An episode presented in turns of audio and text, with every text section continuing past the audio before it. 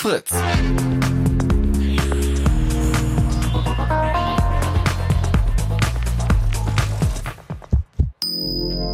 Blue Moon. Die zwei Sprechstunden.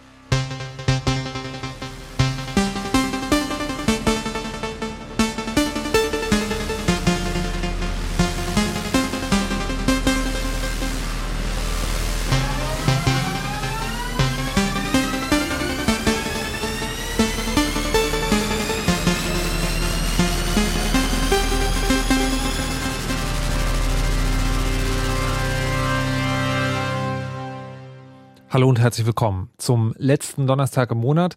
Zum letzten Donnerstag in diesem Jahr in einem Monat, in dem an dieser Stelle das läuft, was immer dann passiert, wenn ein letzter Donnerstag im Monat, also fast da ist, nämlich, dass der Chaos Computer Club das Studio ändert, entert oder äh, seine, seine anverwandten Umkreisfreunde, wie man das so nennen will. Es geht dann immer traditionell um Themen mit Strom und Bits und Bytes und den Dingen, die man damit anstellen kann oder die man damit anstellen sollte. Und das ist auch heute das Thema. Es geht um ein auf den ersten Blick etwas sperriges Wort. Technik, Kompetenz, Vermittlung könnte man es nennen. Es geht darum, wie man Menschen dazu bringt, sich mit der Technik auseinanderzusetzen, die ja mittlerweile unser aller Leben kontrolliert, reguliert, misst, anzeigt und was man da so machen kann. Da sieht es ja möglicherweise nicht so gut aus, wie man das vielleicht denken könnte und das wollen wir heute mal genauer besprechen. Natürlich sind dazu auch eure eigenen Geschichten gefragt. Ähm, ich kann mir vorstellen, dass der ein oder andere von euch Umgang mit dem Lehrkörper, den ich jetzt mal habe, also keiner Lehrer in der Schule, Ausbilder bei der Ausbildung, vielleicht sogar an der Uni oder mit den Eltern sozusagen, wo die, wo ganz klar wird, dass so ein bestimmtes Gefälle im Wissen und im Umgang mit Technik vorhanden ist. Und wenn ihr sozusagen einen derart inkompetenten oder kompetenten Lehrkörper habt und darüber eine Geschichte erzählen wollt, könnt ihr euch gerne anrufen unter 0331 70 97 110. So, angekündigt war ja, wie gesagt, dass ähm, dann Leute hier sind von dieser Vereinigung oder dem Umfeld. Und das sind heute wirklich, wirklich, wirklich, wirklich viele. Ich glaube, so voll hatte ich das Studio noch nie. Und wir fangen mal äh, an von links nach rechts. Ich begrüße ganz herzlich äh, die Fiona. Hallo, guten Abend. Hi, guten Abend. Dann begrüße ich den äh, Daniel Seitz. Hallo, guten Abend. Hallo. Dann begrüße ich die Maria Reimer. Hallo. Und den Leander. Hallo. Und den Zebas. Schönen guten Abend zusammen. Und all diese Leute sollen, wollen heute mit uns und euch darüber reden, wie das jetzt eigentlich ist mit diesem, ja, manche sagen Technikkompetenz, manche sagen Medienkompetenz und dann können wir vielleicht äh, mal damit anfangen, was genau das eigentlich bedeutet. Aber vielleicht, bevor wir das machen, erklärt ihr erstmal, warum ihr eigentlich hier seid. Fiona, ähm, es gibt ja so, es gibt so heute so Projekte, wegen denen seid ihr auf die Liste der Leute gekommen, die heute hier im Studio sind. Das ist bei dir Jugendhakt, aber das ist nicht alles. Warum äh, bist du heute hier? Als wer bist du heute hier? Genau, ich mache schon seit einigen Jahren, jetzt mittlerweile fast drei Jahre, engagiere ich mich in dem Bereich, ich sage jetzt mal Code Literacy und hoffe, dass ich Was das, ist das, bitte? nicht den Begriff erklären muss. Natürlich musst du den Begriff erklären. Ähm, ich glaube, das ist so ein bisschen ein Begriff, mit dem man etwas weiter Technikkompetenz umfassen kann, wo es nicht nur um Programmieren, also um Code Literacy geht, ähm, sondern meine, meiner Meinung nach auch um etwas Umfassenderes, eben die Fähigkeit, mit technischen Geräten souverän umzugehen und vielleicht auch damit was Kreatives zu erschaffen. Ähm, aber genau, in dem Bereich engagiere ich mich seit einer Weile und sehe mich ein bisschen als Vermittlerin. Ich bin selber, stamme selber eher aus einem Gebiet so Mathe, Chemie, Physik 5, ähm, kenne mich eigentlich gar nicht so gut damit aus, aber habe halt vor drei Jahren angefangen, Programmieren zu lernen und mich mehr mit Technik auseinanderzusetzen und versuche Leute mit verschiedenen Angeboten ebenfalls zu motivieren, etwas in dem Bereich zu machen und zu lernen. Zum Beispiel mit einem Podcast oder mit äh, einem Blog oder so dies und das. Na, wenn du das schon sagst, wie, wie heißt der Podcast? Wie heißt Der? Podcast, äh, ja, das muss ich noch üben, heißt Noobcore. Ähm, und da setze ich mich mit verschiedenen Experten immer mal hin und frage denen eine total dumme Frage, sowas wie, ähm, was ist eigentlich ein Computer? Und dann erklären sie mir das und dann frage ich, hä? Und dann müssen sie es nochmal erklären, so dass es auch Leute verstehen, so Warte. Moment mal, du machst so eine Art Chaosradio als Podcast? Ist denn das erlaubt? Nein, das habe ich mir selber ausgedacht. Na gut. Sehr schön. Ja, herzlich willkommen. Daniel Seitz, ähm, du bist auch bei Jugendhack dabei, aber du bist, du treibst dich vor allen Dingen in seiner ganz bestimmten Subwelt rum. Was, was genau machst du so? Warum bist du heute hier? Ich bin Medienpädagoge, das bedeutet, ich beschäftige mich damit, was Menschen mit Medien tun und auch was Medien mit Menschen tun. Und du gehst bitte dichter ans Mikrofon. Und ich gehe dichter ans Mikrofon und werde so hoffentlich besser gehört. Sehr gut. Ähm, genau, um Gehör geht's meistens, wenn wenn es um Medien geht. Ähm, ich äh, finde es jetzt spannend, die nächsten Zeit über so Te Medienkompetenzbegriffe und solche Dinge zu diskutieren. Wir als Medienpädagogen tun das sehr viel. Ähm, sind quasi im Feld unterwegs, arbeiten hauptsächlich mit Jugendlichen und ähm, beschäftigen uns mit der Frage, wie kann man insbesondere Jugendliche, aber im Prinzip alle Bürger ähm, dazu befähigen, ähm, souverän in einer digitalen Gesellschaft ähm, das eigene Leben zu führen. Und ähm, dazu zählt Technik natürlich ganz stark, die zu verstehen, aber es geht eben auch noch ähm, um mehr. Also man kann quasi auch ohne Technik gar nicht mehr in einer mediatisierten Umgebung, also in einer Welt, wo überall Technik vorhanden ist, ähm, leben. Und genau das beschäftigt uns gerade ganz viel. Und da versuchen wir Ansätze zu entwickeln. Einer davon ist im Jugendhakt, wo wir mit Jugendlichen ganz stark auf einer ähm, sehr technologielastigen Ebene arbeiten. Aber es gibt eben noch viel mehr Facetten von Medien, die über das reine Coden hinausgehen. Da werden wir uns sicher heute noch ausführlicher mit beschäftigen. Maria ist auch von Jugendhakt und außerdem Und äh, außerdem arbeitet sie äh, halbtags im Bundestag. Ähm, genau, mit dem Hut bin ich aber gar nicht hier. Also mein Brot, mein Geld, mein Brotgeld, mein Geldbrot verdiene ich so ein bisschen ähm, im Bundestag. Da bin ich wissenschaftliche Mitarbeiterin von Tabea Rössner, die ist die grüne medienpolitische Sprecherin. Ähm, und in meiner Freizeit organisiere ich dieses schon erwähnte Programm Jugendhakt äh, zusammen mit Daniel, Fiona und noch ganz vielen anderen Freiwilligen und Ehrenamtlichen. Jugendhakt ist eigentlich so ein bisschen so wie Jugend musiziert oder Jugend forscht, aber für junge Nerds. Also da treffen sich 12- bis 18-Jährige Da kommen wir nachher noch zu. und Nicht machen gleich coole Sachen. verraten. Genau, da haben wir den Leander. Hallo Leander. Hallo? Hallo. Ist da jemand? Hallo, guten Tag. Du bist zwölf Jahre? 13. 13, oh mein Gott. Und äh, warst schon mal bei einem, wo warst du nochmal? Beim Cola Dojo Ja. äh, und beim CCC, beim Jugend. Beim Junghackertag? Junghackertag auf dem äh, Kongress. Ja. Mit Vorsagen, äh, Cebas. Wer bist du? Was machst du hier? Ja, schönen guten Abend. Ich bin der äh, Cebas. Ich bin einer derjenigen, die äh, Chaos macht, an dem Projekt Chaos macht Schule beteiligt sind, wo der Chaos Computer Club. Ähm, Auch in- du müsstest dich dann ans Mikrofon in, nehmen. Das äh, mit der Medienkompetenz üben wir heute Abend nochmal. Radio, das kennt doch keiner mehr. Wir hören alle nur Podcasts. Ja, aber auch die müssen irgendwie aufgenommen werden. Also da gibt es dieses Projekt, das heißt wie? Chaos macht äh, Schule, wo der Chaos Computer Club aktiv an äh, Schulen geht und dort äh, Vorträge hält und auf die Gefahren und Umgang mit äh, neuen Medien oder sozialen Netzwerken hält, aber auch andere Themen wie zum Beispiel Datenschutz, äh, sicherer Umgang mit äh, Technik, allerdings auch äh, Lög-Workshops anbietet, wo in Schulen ähm, kleinere Lötrunden stattfinden, um die Jugendlichen halt ähm, an die Technik ranzuführen und äh, die Angst ein Stück weit wegzunehmen. Okay, das äh, sprechen wir auch noch genau. Ich möchte am Anfang nämlich sozusagen noch mal ein bisschen über die Motivation sprechen, weil all das, was, was ihr alle zusammen sozusagen genommen macht, ist, das hat ja damit zu tun, Wissen zu vermitteln. Und dann könnte man ja denken, so, oder das sind ja auch so, so Schlagworte, die manchmal in den Medien dann rumkommen, so dieses so, ja, wir müssen alle programmieren können oder so. Ist das das Endziel? Also ist wirklich das Endziel, dass wirklich 100 Prozent der Bevölkerung zu, ich sage jetzt mal, Vollnerds werden müssen, die alle mindestens drei Programmiersprachen fließend beherrschen, einen Chip selber löten können und ähm, wissen, wie man eine Überwachungsgeheimgesellschaft auseinandernimmt? Oder ist das Ziel eigentlich was anderes? Mm, Aus meiner Perspektive, ich würde sagen, nein. Ähm, darum geht es nicht. Trotzdem muss man dazu auch sagen, es ist ein bisschen wie mit Lesen. Man braucht das nicht, um zu überleben, aber es ist verdammt hilfreich.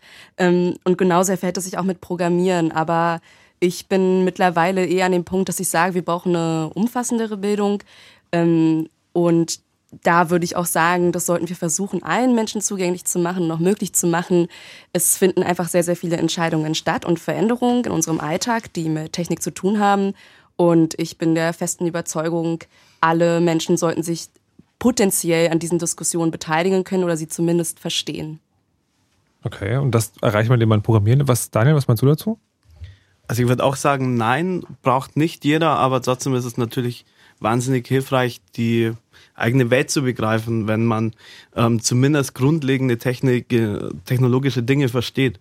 Ähm, dazu muss man nicht programmieren können. Ähm, das glaube ich, auf der Ebene muss man nicht ansetzen, denn ähm, ich glaube, das liegt auch einfach nicht jedem. Also ähm, so wie jeder in der Schule schon merkt, ähm, man kann gut Sprachen, aber nicht gut Mathematik, ähm, verhält sich ja auch mit Programmieren. Also ich nehme mir bei jedem Workshop, den ich mit Jugendlichen mache, ähm, vor, ich lerne jetzt mal ein bisschen mehr Programmieren und ich setze mich jedes Mal dazu und die Kids sind innerhalb von ein paar Stunden einfach schon so weit, dass ich nicht mehr hinterhergekommen. Also so, ich werde Programmieren nicht mehr lernen Ja. und ich glaube, das merken ganz viele, dass das nicht äh, der Kern auch ist. Aber natürlich sind Medien und Technologie äh, ein wichtiger Zugang zur Gesellschaft. Also immer mehr findet über Medien statt.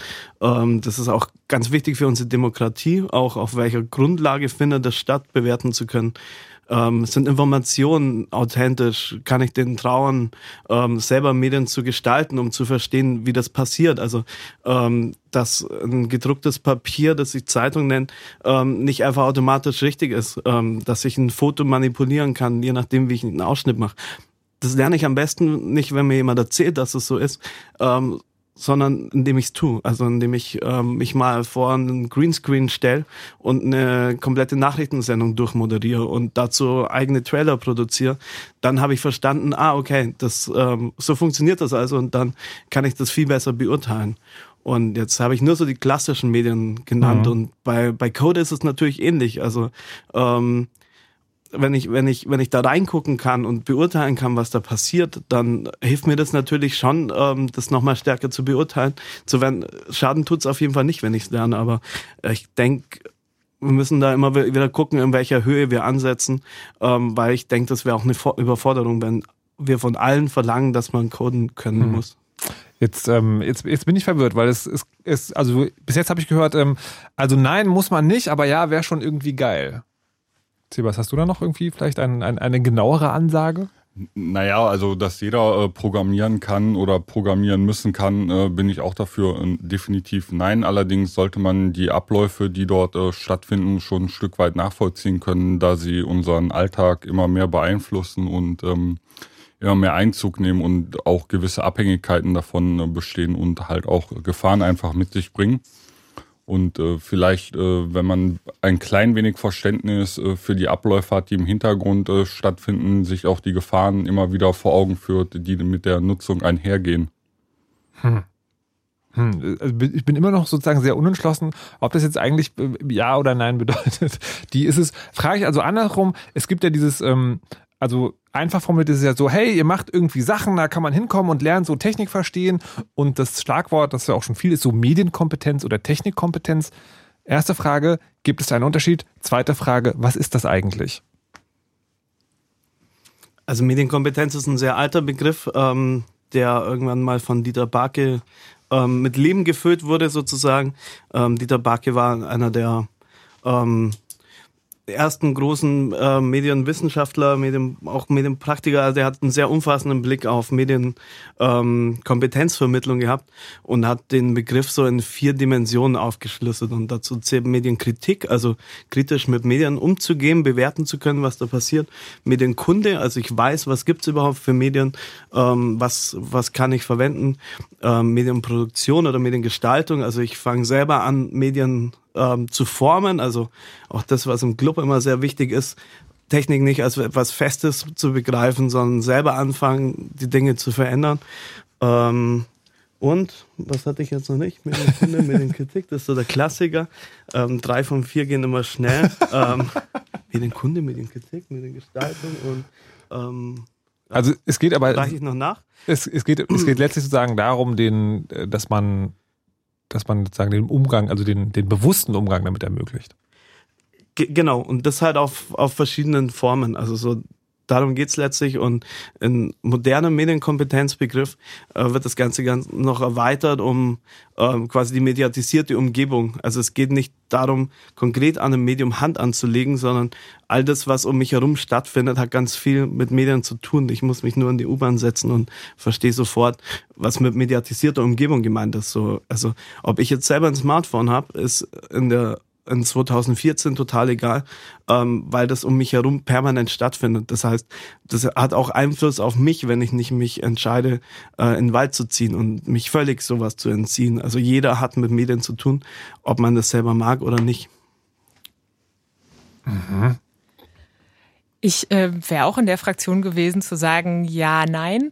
Ähm, und bei mir kommt es manchmal so daher, dass ich denke, wenn wir jetzt Programmieren verpflichtend machen in Schulen oder so, mhm. ja, die ja irgendwie auch nicht so der Hort der Kreativität sind irgendwie, dann ereilt Programmieren oder generell so Umgang mit Informatik und Maschinen und Computern irgendwie vielleicht das gleiche Schicksal wie Mathe, ja. Also Mathe müssen alle machen und super viele hassen es.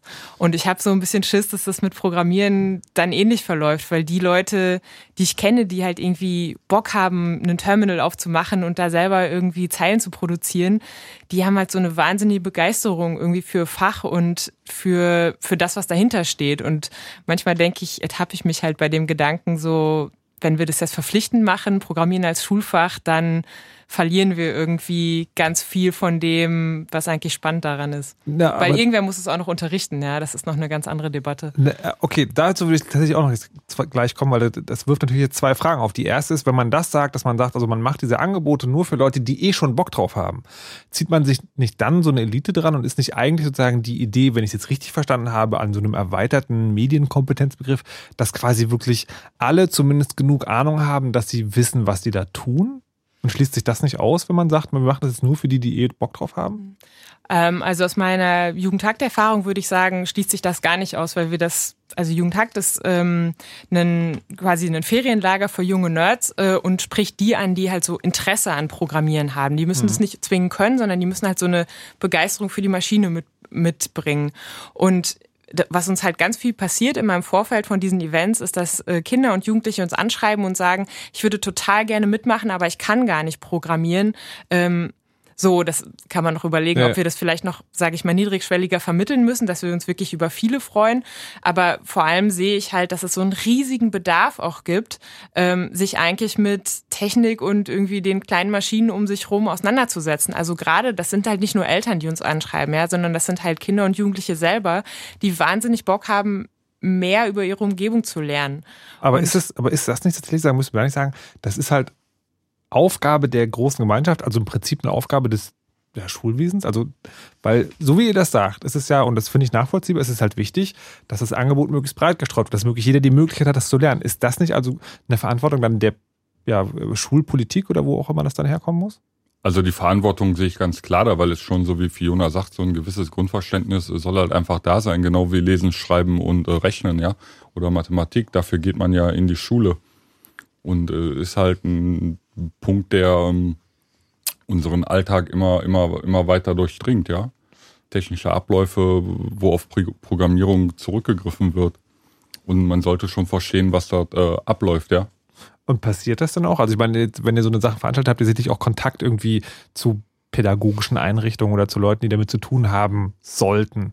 Wie ist da, ähm, ich habe natürlich jetzt das Bild noch sozusagen im Kopf, ja, Lehrer sind dann eher die alten Leute, die keine Ahnung davon haben. Ja, genau, ge, ge, ge, genau, genau das ist äh, nicht nur alte Leute. Meist ist äh, die Aussage, die wir bei Vorträgen im Rahmen von äh, Chaos macht Schule bekommen.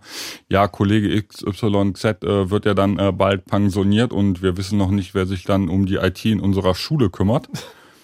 Wo man äh, eigentlich äh, sagen muss, oh mein Gott, das äh, darf nicht wahr sein, sind äh, Leute so, die im, in meinem Alter sind, also so Anfang bis Mitte 30, wo, wo man eigentlich so ein äh, Dig- Digital Native erwartet, der auch ein gewisses Grundverständnis halt einfach äh, mitbringt für Technik, ja, und sich damit auseinandergesetzt hat und keine Angst davor hat, äh, Technik auch zu benutzen.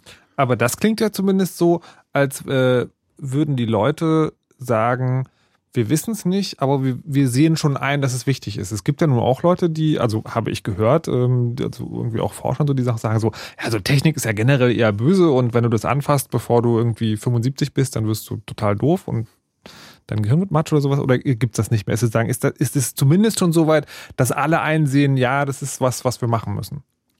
Leider wissen wir seit dieser Woche sehr genau, dass es überhaupt nicht so ist. Also es gab eine Studie, ICILS, ähm, die international Schulsysteme miteinander verglichen hat und Deutschland hat unfassbar schlecht abgeschnitten. Das ist wirklich bitter. Ähm, Letzte Platz, glaube ich, oder? Was? In der Computernutzung im Unterricht. Ge genau, und auch was auf die Lehrer bezogen, gibt's quasi in keinem Land so viel Technologie-Skepsis gegenüber, äh, wie kann man das im Unterricht einsetzen, sollte man überhaupt, wie in Deutschland. Also so für ein Technologieland ist das wirklich ein bitterer Schnitt. Und man muss erstmal strukturell ähm, verstehen, wie Bildung in Deutschland funktioniert. Bildung ist Ländersache. Ähm, das heißt, wir haben schon mal 16 sehr unterschiedliche äh, Bildungssysteme. Also Schule müsste mal, ist relativ leicht gesagt, aber wahnsinnig schwer umgesetzt, weil da gibt es natürlich die Kultusministerkonferenz, wo sich alle Länder miteinander austauschen, aber am Ende entscheiden es die Länder selber.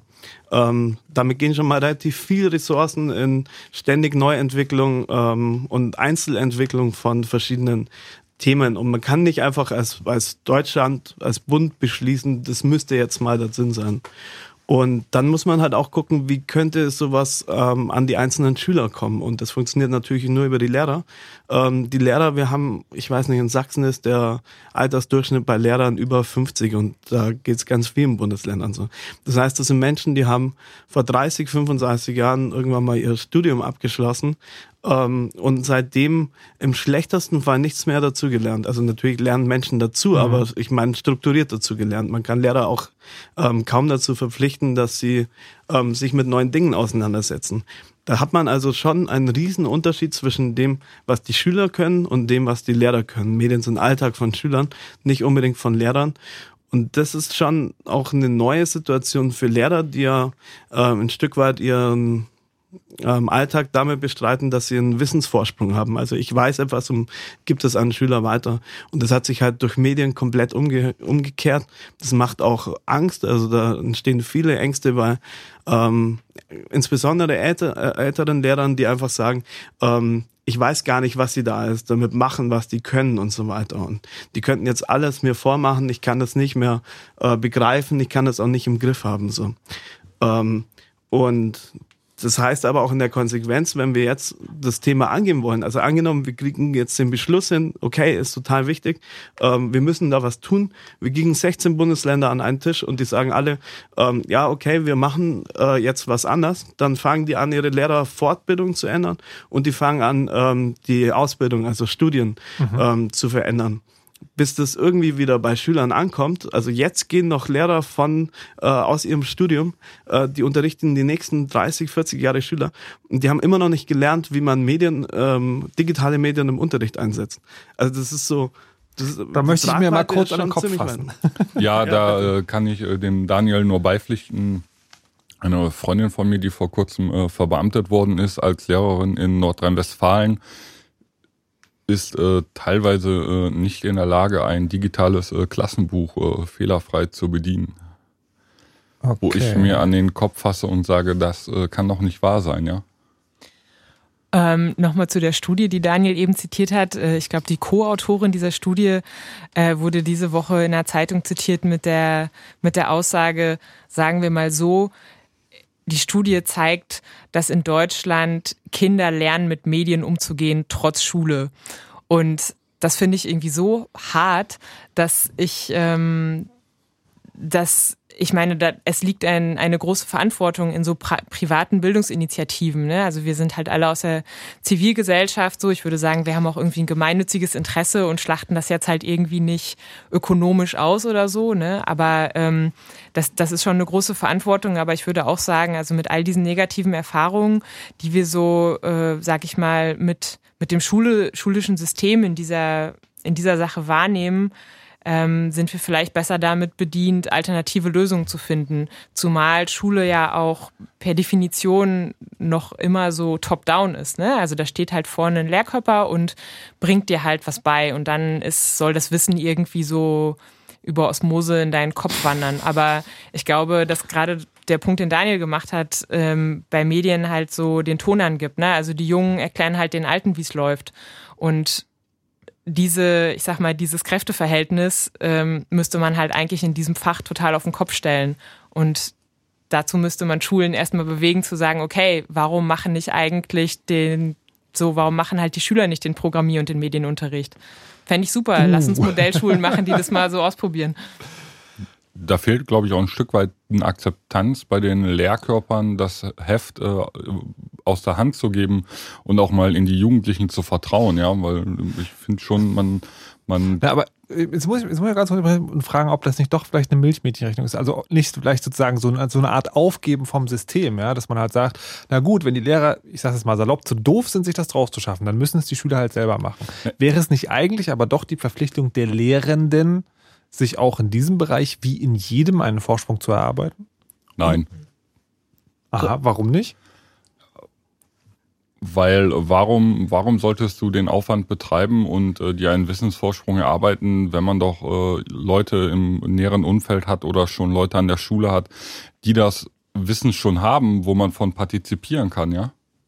Na, weil sie wie, wie bei jedem Wissen sozusagen, also wäre zumindest ein Argument, was man, äh, was man sozusagen bringen könnte, äh, sagen könnte, naja, das ist halt sagen, wenn sich das jemand reinholt aus purem Interesse, ohne sozusagen den pädagogischen Hintergrund, dann ist das halt was anderes, als wenn sich jemand Gedanken darüber macht und im Rahmen eines ausgekühlten Systems ähm, halt Medienkompetenz vermittelt. Naja, wie, wie man so einen Unterricht aufbauen kann, da kann sich der Lehrer ja dann, äh, sag ich mal, einklinken und seine Stärken zum Vorschein bringen. Ja? So kann man im Grunde genommen zwei Dinge kom kombinieren. Du hast auf der einen Seite jemanden, der die technischen Aspekte beherrscht und auf der anderen Seite jemanden, der weiß, wie man Inhalte äh, an Menschen vermitteln kann, ja?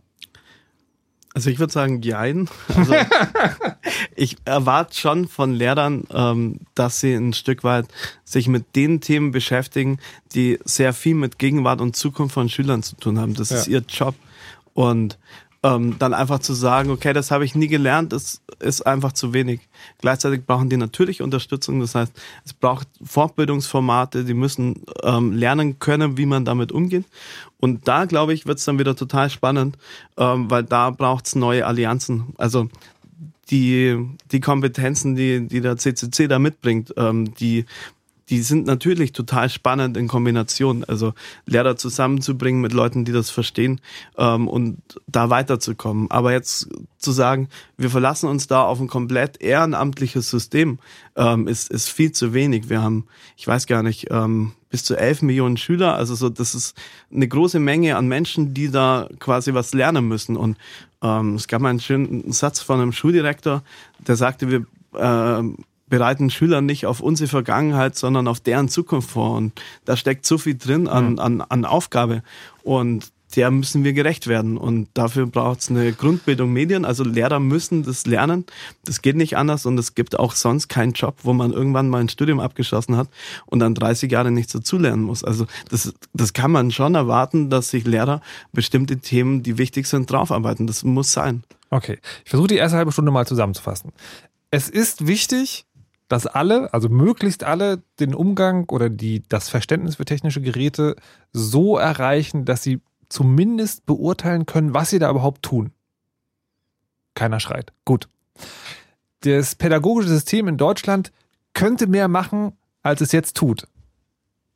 Keiner schreit. Sehr gut. Die Art und Weise, wie das passieren muss, darüber sind sich hier nicht alle einig. Okay. Sehr schön. Gut, dann können wir gleich mal sprechen, was es sozusagen dann noch an Alternativen gibt. Es gibt auch zwei große äh, Sachen, wo hier bei den Leuten, die sich damit beschäftigen, nicht so große Begeisterung ist. Und ihr seid auch noch äh, aufgerufen, anzurufen, wenn ihr sozusagen euch jetzt angesprochen fühlt. Also vielleicht seid ihr selber sogar junger Lehrer und sagt, nein, bei mir ist das voll anders. Ich mache das voll im Unterricht und meine Schule ist total großartig. Könnt ihr gerne anrufen 0331 70 97 110. Oder wenn ihr sagt, genau das, was da erzählt wird, nämlich keiner hat eine Ahnung von irgendwas, so geht's mir auch, könnt ihr auch gerne anrufen. Wir machen jetzt eine kurze Pause, Nachrichten, Wetter und Verkehr und danach geht's hier weiter im Chaos Radio auf Fritz. Wenn fette Konzerte, dann Fritz. willkommen im Fettzember. Die fetten Fritz Dezember Konzerte mit den Highlights aus den besten Konzerten des Jahres. Nächste Woche geht's los mit Sam Smith, Milky Chance, Jennifer Rostock, London Grammar und Clouseau. Und danach geht's weiter weiter. Willkommen im Fettzember. Die fetten Fritz Dezember Konzerte. Immer Montag bis Freitag ab 18 Uhr. Und im Radio. Fritz. Und das hört man. Um kurze halb elf. Fritz. Nachrichten. Mit Martin Schneider. In Berlin sollen Flüchtlinge willkommen geheißen werden. Das steht in einer Resolution, die alle Fraktionen heute im Abgeordnetenhaus verabschiedet haben. Verurteilt werden rechtsextreme Kampagnen gegen die Unterbringung von Menschen auf der Flucht. Sorgen von Anwohnern nehme man aber ernst, heißt es weiter. Hintergrund der Resolution sind die Proteste gegen die geplanten Containerdörfer für Flüchtlinge. Aktuell gilt in Berlin ein Aufnahmestopp für Asylbewerber. Grund sind Masern- und Windpockenerkrankungen in mehreren Einrichtungen. life. In Griechenland haben erneut Zehntausende gegen die Sparpolitik der Regierung protestiert. Das öffentliche Leben war heute weitgehend lahmgelegt. Alle nationalen und internationalen Flüge fielen aus, ebenso Fähren und der öffentliche Nahverkehr. Schulen blieben geschlossen. In den Krankenhäusern gab es nur eine Notversorgung. Griechenland hatte 2010 nur mit einem milliardenschweren Rettungskredit von EU und IWF vor dem Bankrott bewahrt werden können. Im Gegenzug verpflichtete es sich, öffentliche Ausgaben zu reduzieren, Steuern zu erhöhen und mit Reformen die Wirtschaft wettbewerbsfähig zu machen. Schottland soll die Höhe der Einkommens- und Mehrwertsteuer künftig selbst festlegen und die Einnahmen behalten können. Die britische Regierung legte nach dem Sieg der Unabhängigkeitsgegner beim Volksentscheid jetzt entsprechende Pläne vor. Der britische Premierminister Cameron hatte den Schotten kurz vor dem Referendum mehr Kompetenzen und Autonomie versprochen, wenn sie gegen die Abspaltung stimmen. Der Gesundheitszustand von Brasiliens Fußballlegende Pelé hat sich offenbar deutlich verschlechtert. Wie das behandelnde Krankenhaus in Sao Paulo mitteilte, ist der 74-Jährige auf die Intensivstation verlegt worden. Pelé wird wegen einer Harnwegsinfektion behandelt. Von Experten und Kritikern wird Pelé als bester Fußballspieler aller Zeiten bezeichnet. Das Wetter. Die aktuellen Temperaturen in Berlin haben wir 2, 3 Grad, in Potsdam, Falkensee und Lübbenau sind es 3, Bad Freienwalde 1 Grad. Bis auf minus 2 Grad geht es heute Nacht runter. Es bleibt meist trocken. In Berlin ein paar, können ein paar Tropfen runterkommen. Und morgen geht es dann ähnlich weiter wie heute bei 1 bis maximal 4 Grad. Es gibt harmlose Wolkenfelder und vor allem Sonne. Verkehr. Eine Meldung haben wir, die kommt aus dem Stadtverkehr Berlin. Die Gliniker Brücke auf der B1 ist bis Montagnachmittag wegen Dreharbeiten voll gesperrt. Bitte weicht über die Nute Schnellstraße aus. Davos geht euch eine gute Fahrt. Fritz ist eine Produktion des RBB. Und wenn ihr diesen Sound mögt, oder diesen Sound, dann hört doch mal den Fritz Soundgarden mit Christoph Schraas. Am Montagabend ab 20 Uhr und im Radio. Oder jederzeit auf fritz.de slash Musikstreams. Fritz.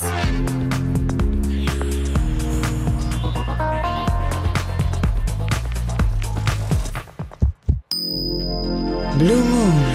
Die zwei Sprechstunden. Heute mit Markus Richter im Chaos Radio im Blue Moon und das bedeutet natürlich nicht nur mit Markus Richter, sondern auch noch mit jeder Menge anderer Leute. Das sind im Einzelnen Fiona, Daniel, Maria, Leander und Zebas. Hallo und herzlich willkommen. Hallo. Hi. Wir schaffen das bis zwölf noch. Ähm, und es geht heute um die Frage, warum nicht eigentlich alle Menschen gleichermaßen über Technik so gut Bescheid wissen, wie die Leute vom, sagen wir, etwas völlig aus der Luft gegriffen Chaos Computer Club. Ähm, wir haben heute darüber geredet, warum das eigentlich wichtig ist, weil nämlich Technik in unserem Leben drin ist und auf eine Art und Weise, dass man nicht mehr entkommen kann. Und da macht es einfach Sinn zu verstehen, zumindest im Ansatz, was da passiert. Wir haben auch schon festgestellt, dass es, ähm, was die Schule angeht oder das Bildungssystem generell in Deutschland nicht so gut äh, darum bestellt ist, weil wir, wie war das? Wir sind letzter Platz in irgendeiner internationalen Studie, ähm, was die Rechnernutzung angeht. Und äh, die Frau, die die Studie mitverfasst hat, hat gemeint, ja, trotz Schule lernen bei uns die Leute, wie sie mit Computern umgehen können. Das ist nicht so toll. Wir wollen dann im späteren Verlauf noch zu den einzelnen Projekten ähm, kommen und die vorstellen, die von den Leuten, die heute hier im Studio sind, das sind echt viele gemacht werden oder mitgemacht wurden. Aber vorher möchte ich noch ähm, zwei äh, Fragen zu zwei Projekten stellen, die sich auf den ersten Blick erstmal total super anhören, wo aber die gesammelte anwesende äh, Gästeschaft die Nase gerümpft hat und gesagt, naja, das ist ja, das ist ja auch nicht so richtig toll.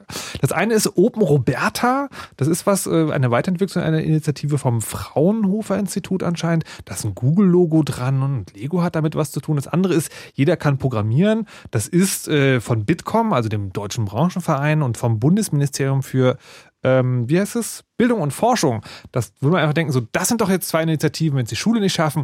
Diese Initiativen von hochoffizieller Stelle gefördert, mit dickem Geld, das muss doch super sein. Warum ist es das nicht? Zu Open Roberta kann ich nicht so viel sagen. Ähm, ich habe mir aber die Initiative Jeder kann programmieren lernen ein bisschen angeschaut. Natürlich ist das super, wenn so etwas einfach eine größere Sichtbarkeit bekommt und ist ja auch ein cooler Slogan.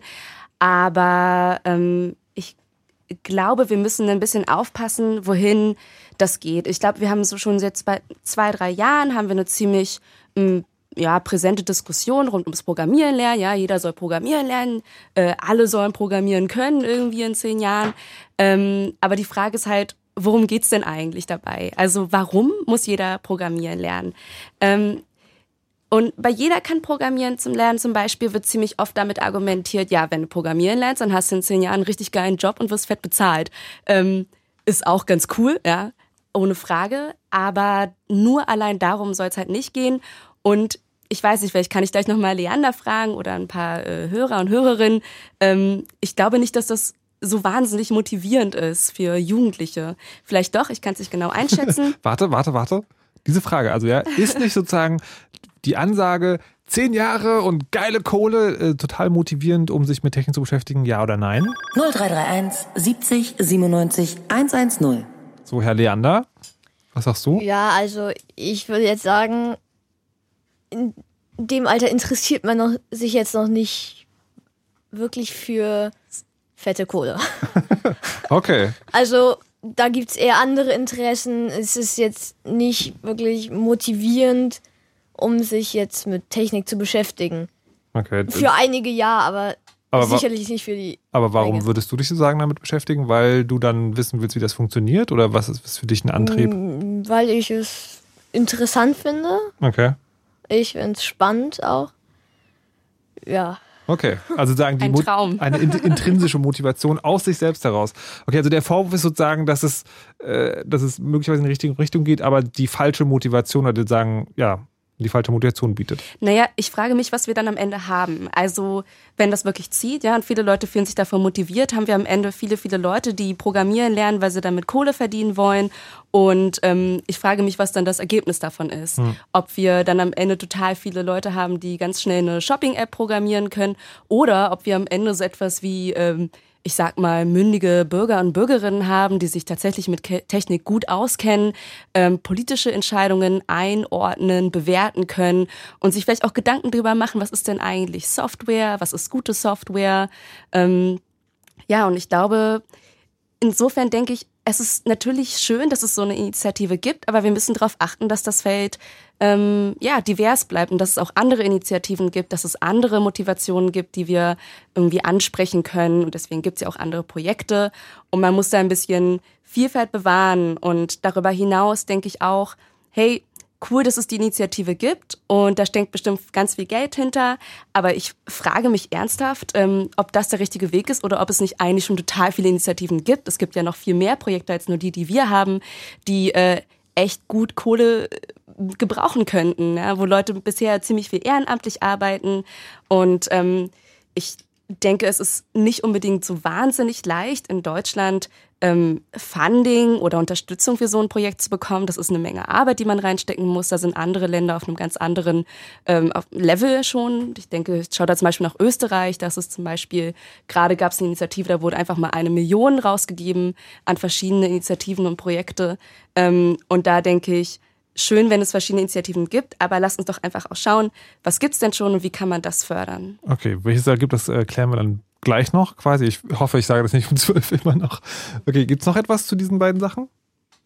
Ja, ich finde, wir, wir erziehen uns eine, äh, eine Generation ran mit, den, mit diesen Projekten, die speziell von der Wirtschaft äh, abgerichtet werden, die Anforderungen zu erfüllen, die die Jugendlichen mitbringen sollen und verlieren die Unabhängigkeit. Jetzt wird es interessant. Jetzt hat Thomas angerufen. Thomas äh, kommt aus Berlin-Mitte und gehört zur Initiative Jeder kann programmieren. Hallo Thomas. Ja, hallo, schönen guten Abend. Was genau machst du denn bei dieser Initiative?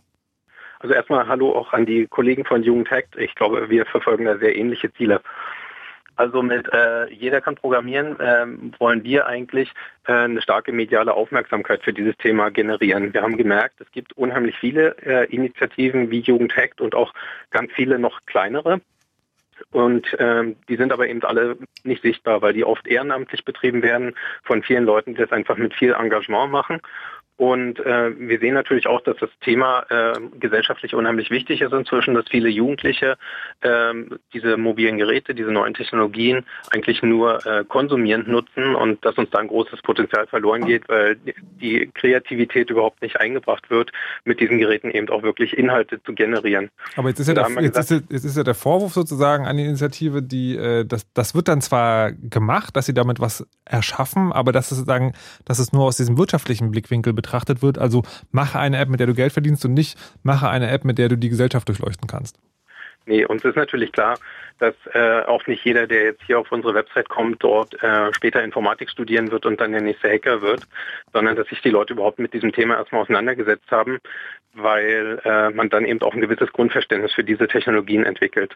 Wenn wir das nämlich nicht tun, dann haben viele andere Sachen, äh, die da momentan betrieben werden, also sowas wie Open Data, Open Government, äh, Citizen Science, ähm, eigentlich keinen Sinn, wenn da draußen keine Menschen sind, die mit diesen Daten irgendwas anfangen können. Und da ist es natürlich wichtig, dass wir genau äh, mündige Bürger haben, die eben auch wissen, was mit ihren mobilen Geräten, was mit diesen Technologien passiert, wenn man sie benutzt, die zum Beispiel auch wissen, ob die Daten auf ihrem Handy gespeichert sind oder ob die irgendwo in der Cloud gespeichert sind, dass man einfach äh, beim Programmieren eben auch ein gewisses Grundverständnis für die Technologie entwickelt und ähm, einfach auch in der modernen Welt im 21. Jahrhundert einfach auch weiß, warum äh, bestimmte Dinge passieren. Das ist irgendwo auch bei modernen äh, Produkten alles irgendwo nur ähm, eine Folge von irgendwo logischen Abhängigkeiten ist und dass äh, diese Komplexität eigentlich kein, kein Hexenwerk ist, sondern dass das alles logischen äh, Abfolgen folgt. So, Anwesende, was sagt ihr dazu? Ähm, hallo Thomas. Äh, ich, ja, hallo. Ich ähm, würde mich freuen, wenn Jugendhakt äh, auch als Initiative auf Jeder kann programmieren aufgelistet würde. Äh, das äh, würde, glaube ich, den Punkt unterstreichen, dass wir da dieselben Ziele verfolgen. Mhm. Ähm, ich glaube, ähm, ja, wir, also wie gesagt, wir, wir beobachten, glaube ich, jeder kann programmieren gern und freuen uns grundsätzlich über Aufmerksamkeit für äh, Themen um rund um digitale Mündigkeit, aber ähm, so richtig wirksam kann man euch, glaube ich, erst beurteilen, wenn es euch eine Weile gibt. Und eine Kampagne ist eben etwas anderes als tatsächlich Programme und Initiativen vor Ort, die äh, Dinge tun. Ja? Und ich glaube, das ist etwas, was sich hier wahrscheinlich alle Anwesenden wünschen würden, dass eben nicht Geld gesteckt wird in eine Kampagne, sondern ähm, Geld gesteckt wird in Projekte, die funktionieren, die äh, überlaufen werden, weil die Nachfrage so groß ist und offensichtlich irgendetwas sehr gut funktioniert und diese in die Breite getragen werden können. Und ich glaube, das ist das, äh, was äh, diese Projektitis äh, ist, ist etwas, ähm, was das Feld nicht irgendwie nach vorne bringt. Ja, also wir stehen natürlich auch noch ganz am Anfang äh, unserer Initiative und wir sollen, wir wollen eben genau auch dieses Thema äh, Programmieren lernen eben nicht neu erfinden, sondern einen Einstieg bieten für Leute, die sich mit dem Thema überhaupt noch nicht beschäftigt haben, um sie dann möglichst schnell eben in eine der vielen existierenden Initiativen zu bringen, dass man irgendwann als, als Jugendlicher eben sagen kann, ich bin so und so alt, ich wohne dort und dort. Was gibt's hier in meiner Nähe an Initiativen, wo kann ich hingehen und quasi mit Gleichgesinnten programmieren lernen, weil es macht viel mehr Spaß, da hat man viel mehr Erfolgserlebnisse. Ähm, die Initiativen, die es schon gibt, die wollen wir natürlich alle mit einbinden. Da wird ein zentraler Zugang geschaffen, dass jemand, der, ähm, den wir äh, der sich jetzt für dieses Thema interessiert, ähm, einfach weiß, äh, wo er hingehen kann und Gleichgesinnte treffen kann. Ich hau mal eine steile These raus. Ähm, ich glaube, Coden ohne herausgebildete Ethik ist relativ wertlos, außer äh, für wirtschaftliche Verwertung. Vielen ähm, Dank für diese Aussage. Vielen Dank. Auf jeden und Fall, ich glaube, also das ist der Punkt. Also worum es uns geht, ist das gesellschaftlich einzubetten. Ähm, das mhm. Netz ist Lebensraum für viele, das Netz ist Demokratie. Ähm, das, was wir da tun, ähm, ist ein gesellschaftlicher Auftrag. Und da geht es nicht um ähm, Coding Monkeys rauszubilden, die äh, in der Wirtschaft später gut arbeiten können, ähm, sondern die Ethik drumherum, also das ist der Punkt, den wir versuchen zu fördern. Und in so einem gesellschaftlichen Kontext muss es eingebettet sein. Viel, vielen Dank, Daniel, du sprichst mir aus dem Herzen. Ähm, kann ich auch nur unterstreichen. Also das ist uns natürlich auch wichtig, äh, dass es nicht nur um das reine Programmieren geht, sondern eben genau um diese digitale Mündigkeit, dass einfach das äh, Leute werden, die später mit diesen Technologien umgehen können und auch wissen, äh, was im Hintergrund passiert und ähm, dass sie quasi auch ähm, ihre Daten und ihre Geräte kontrollieren können und nicht von ihren ähm, Smartphones kontrolliert werden. Das scheint mir aber so, als ob ihr euch zumindest jetzt hier auf der Antenne, sozusagen on mhm. air, eigentlich doch einig seid. Vielleicht sozusagen ja, kann, man den, kann man den, äh, den, den, Rest der Diskussion, den werden wir sicherlich heute hier nicht klären, sozusagen. Mhm. Ich, also der Kontakt ist ja hergestellt, vielleicht kann man sich nochmal zusammensetzen und vielleicht kommt dabei ja wirklich was rum. Ähm, oder vielleicht doch nicht. Thomas, auf jeden Fall dir vielen Dank. Ja, für diese, also fürs Mithören, den spontanen Rückruf auf und äh, viel Spaß noch. Ich bin sehr gespannt, was dabei rauskommt. Alles klar, schönen Abend noch. Bis dann. Tschüss. Tschüss. Ist ja wirklich sehr spannend dass, äh, dass dann auch gleich die, die passenden Leute anrufen. Das war Thomas äh, von Jeder kann programmieren. Ähm, wir wollen ja heute noch ein, die anderen Projekte vorstellen. Ähm, da kommen wir auch gleich zu. Jetzt haben wir noch den äh, Paul hat angerufen. Paul ist 20, kommt aus Charlottenburg, ist Informatikstudent und will noch mal was sagen zu dem Thema. Sozusagen sollen jetzt Lehrer in der Schule eigentlich äh, Dinge tun. Hallo Paul. Hallo, guten Abend. Ähm, ja, richtig, weil die Diskussion ging vor ein bisschen, Schüler bringen, sollen den Lehrern was beibringen. Äh, das, das bezweifle ich, dass das funktioniert, weil ähm, da ich ja gerade in diesem Bereich bin, äh, das studiere, ähm, meine ich mich damit ganz gut auszukennen. Und ähm, ich würde sagen, fünf Prozent, wenn das nicht zu hoch gegriffen ist, der Schüler äh, kennen sich gut genug, sicher genug mit der Technik aus.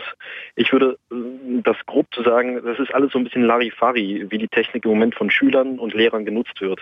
Es sollten beide Parteien unterrichtet werden und ähm, geschult werden, weil ich habe sehr, sehr viele Leute in meinem Umfeld, die nicht mit Rechnern und, oder nicht mit Smartphones und sicher sich im Internet bewegen, die kennen sich einfach nicht damit aus äh, ein paar wurden schon ausgeraubt, weil sie falsch Online-Banking betrieben haben und so weiter.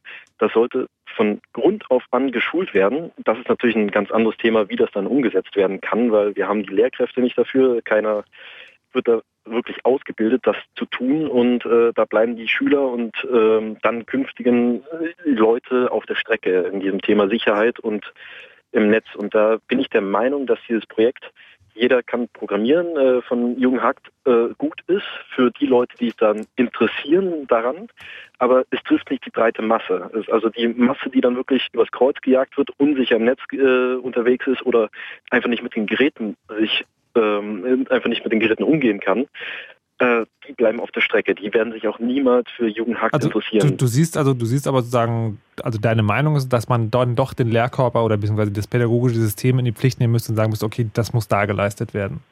Auf jeden Fall, es, es muss extreme Schulungen geben, weil äh, ich kenne das nur aus meiner Schulzeit, das ist noch nicht so lange her. Es war einfach abnormal, wie da mit Technik umgegangen wird. Da steht der alte Rechner in der Ecke und das war's. Jeder, jeder Drittklässler rennt heutzutage mit dem Smartphone rum. Dann kommt die Banking-App, okay, kein Drittklässler hat ein Banking-Konto, aber wenn es Wer Richtung weiß. 18... Wenn er bei jeder, wenn er bei jeder Genau. kann programmieren war, vielleicht schon. Der Ja, äh, also wenn es Richtung 18 geht, haben sie in äh, Banking-Apps keine Sicherungen auf den Smartphones, äh, TANs werden abgefangen und Konto ist leer. Äh, worst case. Okay. Also da, da, da muss es auf jeden Fall extreme Schulungen geben. Und ich finde das Projekt an sich einen sehr guten Einstieg für die Leute, die sich da interessieren oder Mhm. Interesse geweckt äh, wurde. Äh, auf äh, gar kein Thema, es ist sehr schön, aber es trifft einfach nicht die breite Masse. Okay, und die, für die müsste es vielleicht noch was anderes geben. Paul, dir vielen Dank. Ja, bitteschön. Bis dann. Danke euch. Tschüss. Tschüss. So, nochmal kurz, weil die Verwirrung gerade entstand. Also jeder kann programmieren und Jugendhakt sind, ist nicht dasselbe Projekt, sondern es sind zwei unterschiedliche Projekte. Man könnte sogar sagen, das eine kritisiert das andere. Ähm, und das eine haben wir schon vorgestellt, das andere machen wir noch. Ich würde jetzt gerne kurz mit Leander sprechen. Leander ist, wie gesagt, zwölf, geht noch zur Schule. 13. Und, ach, 13. Oh Gott! Irgendeiner hat mich vorher falsch informiert. Okay, Leander ist zw- 13 ähm, und ähm, die hat beides mitgemacht. Du hast Informatikunterricht in der Schule gehabt und du hast bei etwas mitgemacht, das äh, sowohl von den Menschen, die hier im Studio sind, gut gelitten wird, habe ich zumindest den Eindruck, als auch auf der Seite Jeder kann programmieren steht, nämlich der Coder Dojo. Kannst du kurz erklären, was der Coder Dojo ist und was du da gemacht hast? Ja, also der Coda Dojo, da sind so bis 12, 13 Jahre und jünger Mhm. meistens. Was passiert da genau? Kommen die in die Schule oder? Nein, nein, das ist an einem Wochenende Mhm. und da geht man da hin. Da muss man einen Laptop mitnehmen und es gibt quasi, äh, wie soll man es nennen? Äh, Du hast einen Laptop. Es ist ja, ein nein, Wochenende. nein, nein, ich meine Erwachsene, die einem helfen bei der Umsetzung von etwas, was man sich da vorgestellt hat, was man machen könnte. Also du hast die Äh, Idee, du hast die Idee für ein ja. Programm und die helfen dir dabei, das zu programmieren. Ja, also und das ist eben häufig damit Scratch, weil viele eben, die meisten da- noch keine Ahnung von Programmieren haben, da hingehen, meistens interessiert sind und Was ist, was ist Scratch? Scratch ist eine ja, Programmiersprache, in Anführungsstrichelchen, die von MIT entwickelt wurde. Das ist eine vereinfachte Programmiersprache, die ähnlich wie Java ist. Die besteht quasi eigentlich nur aus Blöcken, die man dann zusammenzieht Mhm. und die und die machen dann was. Das, was die Blöcke. Also im Prinzip so eine Art Baukastensystem. Das heißt, ich Ja. kann sagen, hier, wenn, wenn grüner Block, dann gelber Block. Das ist eben auch eine visuelle. Ja. Visuell. Also es gibt immer direkt ein Ergebnis zu sehen. Und du hast damit auch gearbeitet. Ja, weil ich hatte vorher noch keine Ahnung vom Programmieren. Und hast du in der Zeit, also das war, ist, das ist ein Wochenende lang, so ein paar Stunden oder zwei Tage oder wie lang geht das? Nein, das ist ein Tag, einmal im Monat Okay. und für so zwei, drei Stunden. Ich bin mir jetzt nicht ganz genau sicher. Okay, also sagen, es ist nicht so super lange. Hast du denn da ein Programm hingekriegt, was dann auch irgendwas gemacht hat, was du dir erhofft hast? Ja, also ich bin da ohne Ziel hingegangen. Mhm. Äh, da in dieser kurzen Zeit schafft man auch nicht viel. Aber ähm, ja, ich konnte ja vorher noch nicht programmieren. Und danach, auch nicht wirklich, aber aber es ist zumindest was Kleines fertig geworden. zumindest ja und auch das Ganze verstanden, wie das beim Programmieren so ungefähr abläuft. Also was sagen, was die Grundlagen Ja. sind. Also wie so, okay. Hast du denn danach dich weiter damit beschäftigt? Oder war das so, okay, ich habe das jetzt am Wochenende gemacht und dann ist gut und jetzt mache ich wieder, keine Ahnung. Mit Scratch selber? Nein. Nee, aber generell mit dem Thema Programmieren. Okay. Was machst du seitdem? Was hast du dann ander- anderes angefangen? Ich habe mit einem Buch, was also zum Selbstlernen, Mhm. Java angefangen zu lernen. Ja. Okay, und Und- schreibst jetzt was. Noch, noch eine Frage zu dem, ähm, zu dem Coder Dojo, weil du gesagt hast, du hast da sozusagen in den wenigen Stunden zwar nichts wirklich langfristig Praktikables gelernt, aber immerhin sozusagen so Grundlagen. Verglichen zu dem Unterricht, den du in der Schule machst. Wie ist der? Also hast du da Informatikunterricht, wo man auch programmieren lernen soll? Als Wahlpflichtunterricht? Ja, das heißt, Ja, ähm, dass man, man kann das wählen oder was anderes. man kann, ja, Okay. Wie viele Leute sind da so? Die Hälfte Äh, deiner in- Klasse? da, also das Interesse für Informatik als Wahlpflichtfach ist ziemlich hoch. Es gibt Okay. drei Kurse und die sind alle voll. Mhm. Und äh, Dann war die Frage, wie, wie sozusagen, wie, wie, also du hast bei dem Coder Dojo innerhalb eines Tages sozusagen zumindest Grundlagen gelernt, wie das so im Prinzip funktioniert. Ja. Wie, wenn du das mit dem Informatikunterricht vergleichst, ist der besser, schlechter, anders? ich würde sagen, das Coder Dojo ist besser. Weil, Weil äh, Scratch ist jetzt nichts Langfristiges, was man langfristig Ja. macht. Es ist ein Einstieg und wenn man das jetzt acht Wochen macht, dann, dann führt es einen jetzt nicht, einen nicht sonderlich viel weiter. und das ist das, was ihr im Informatikunterricht macht.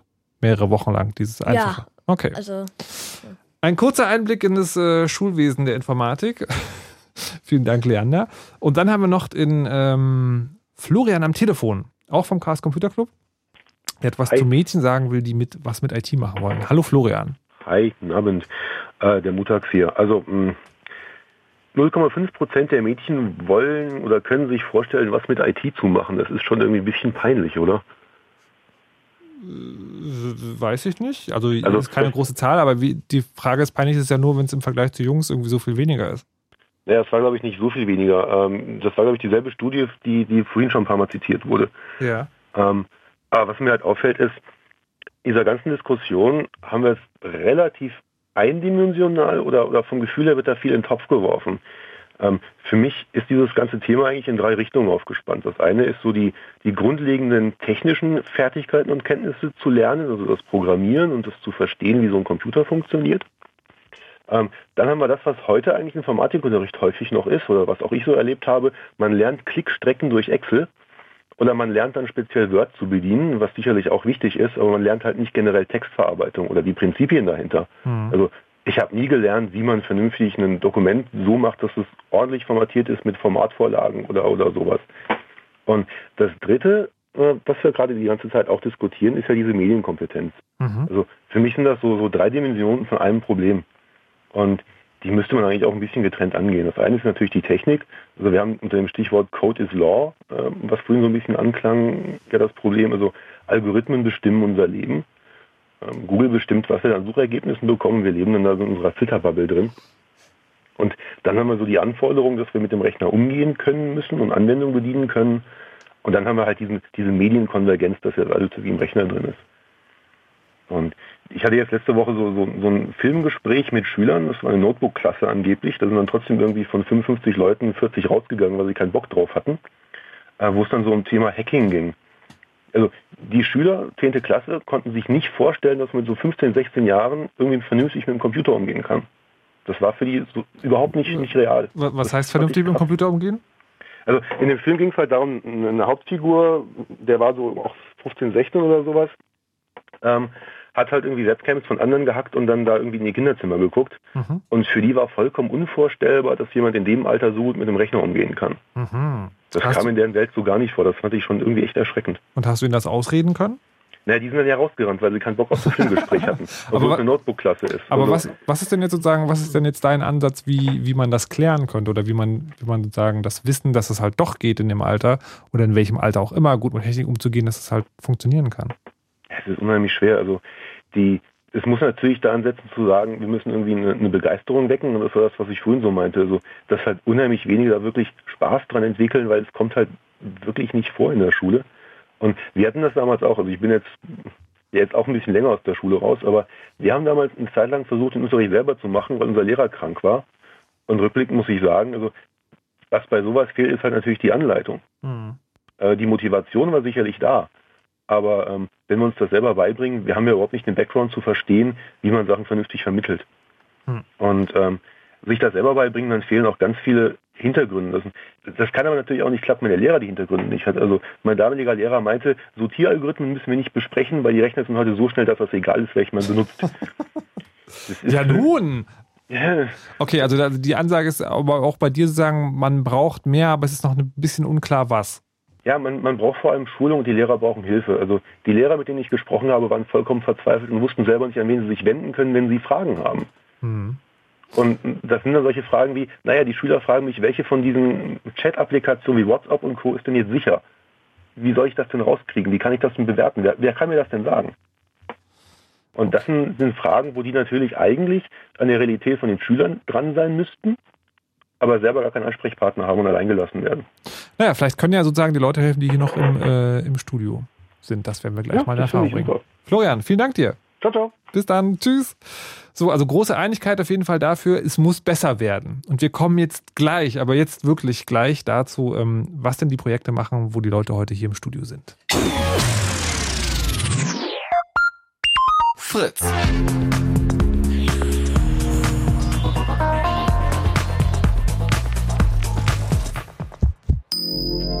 Blue Moon. Die zwei Sprechstunden.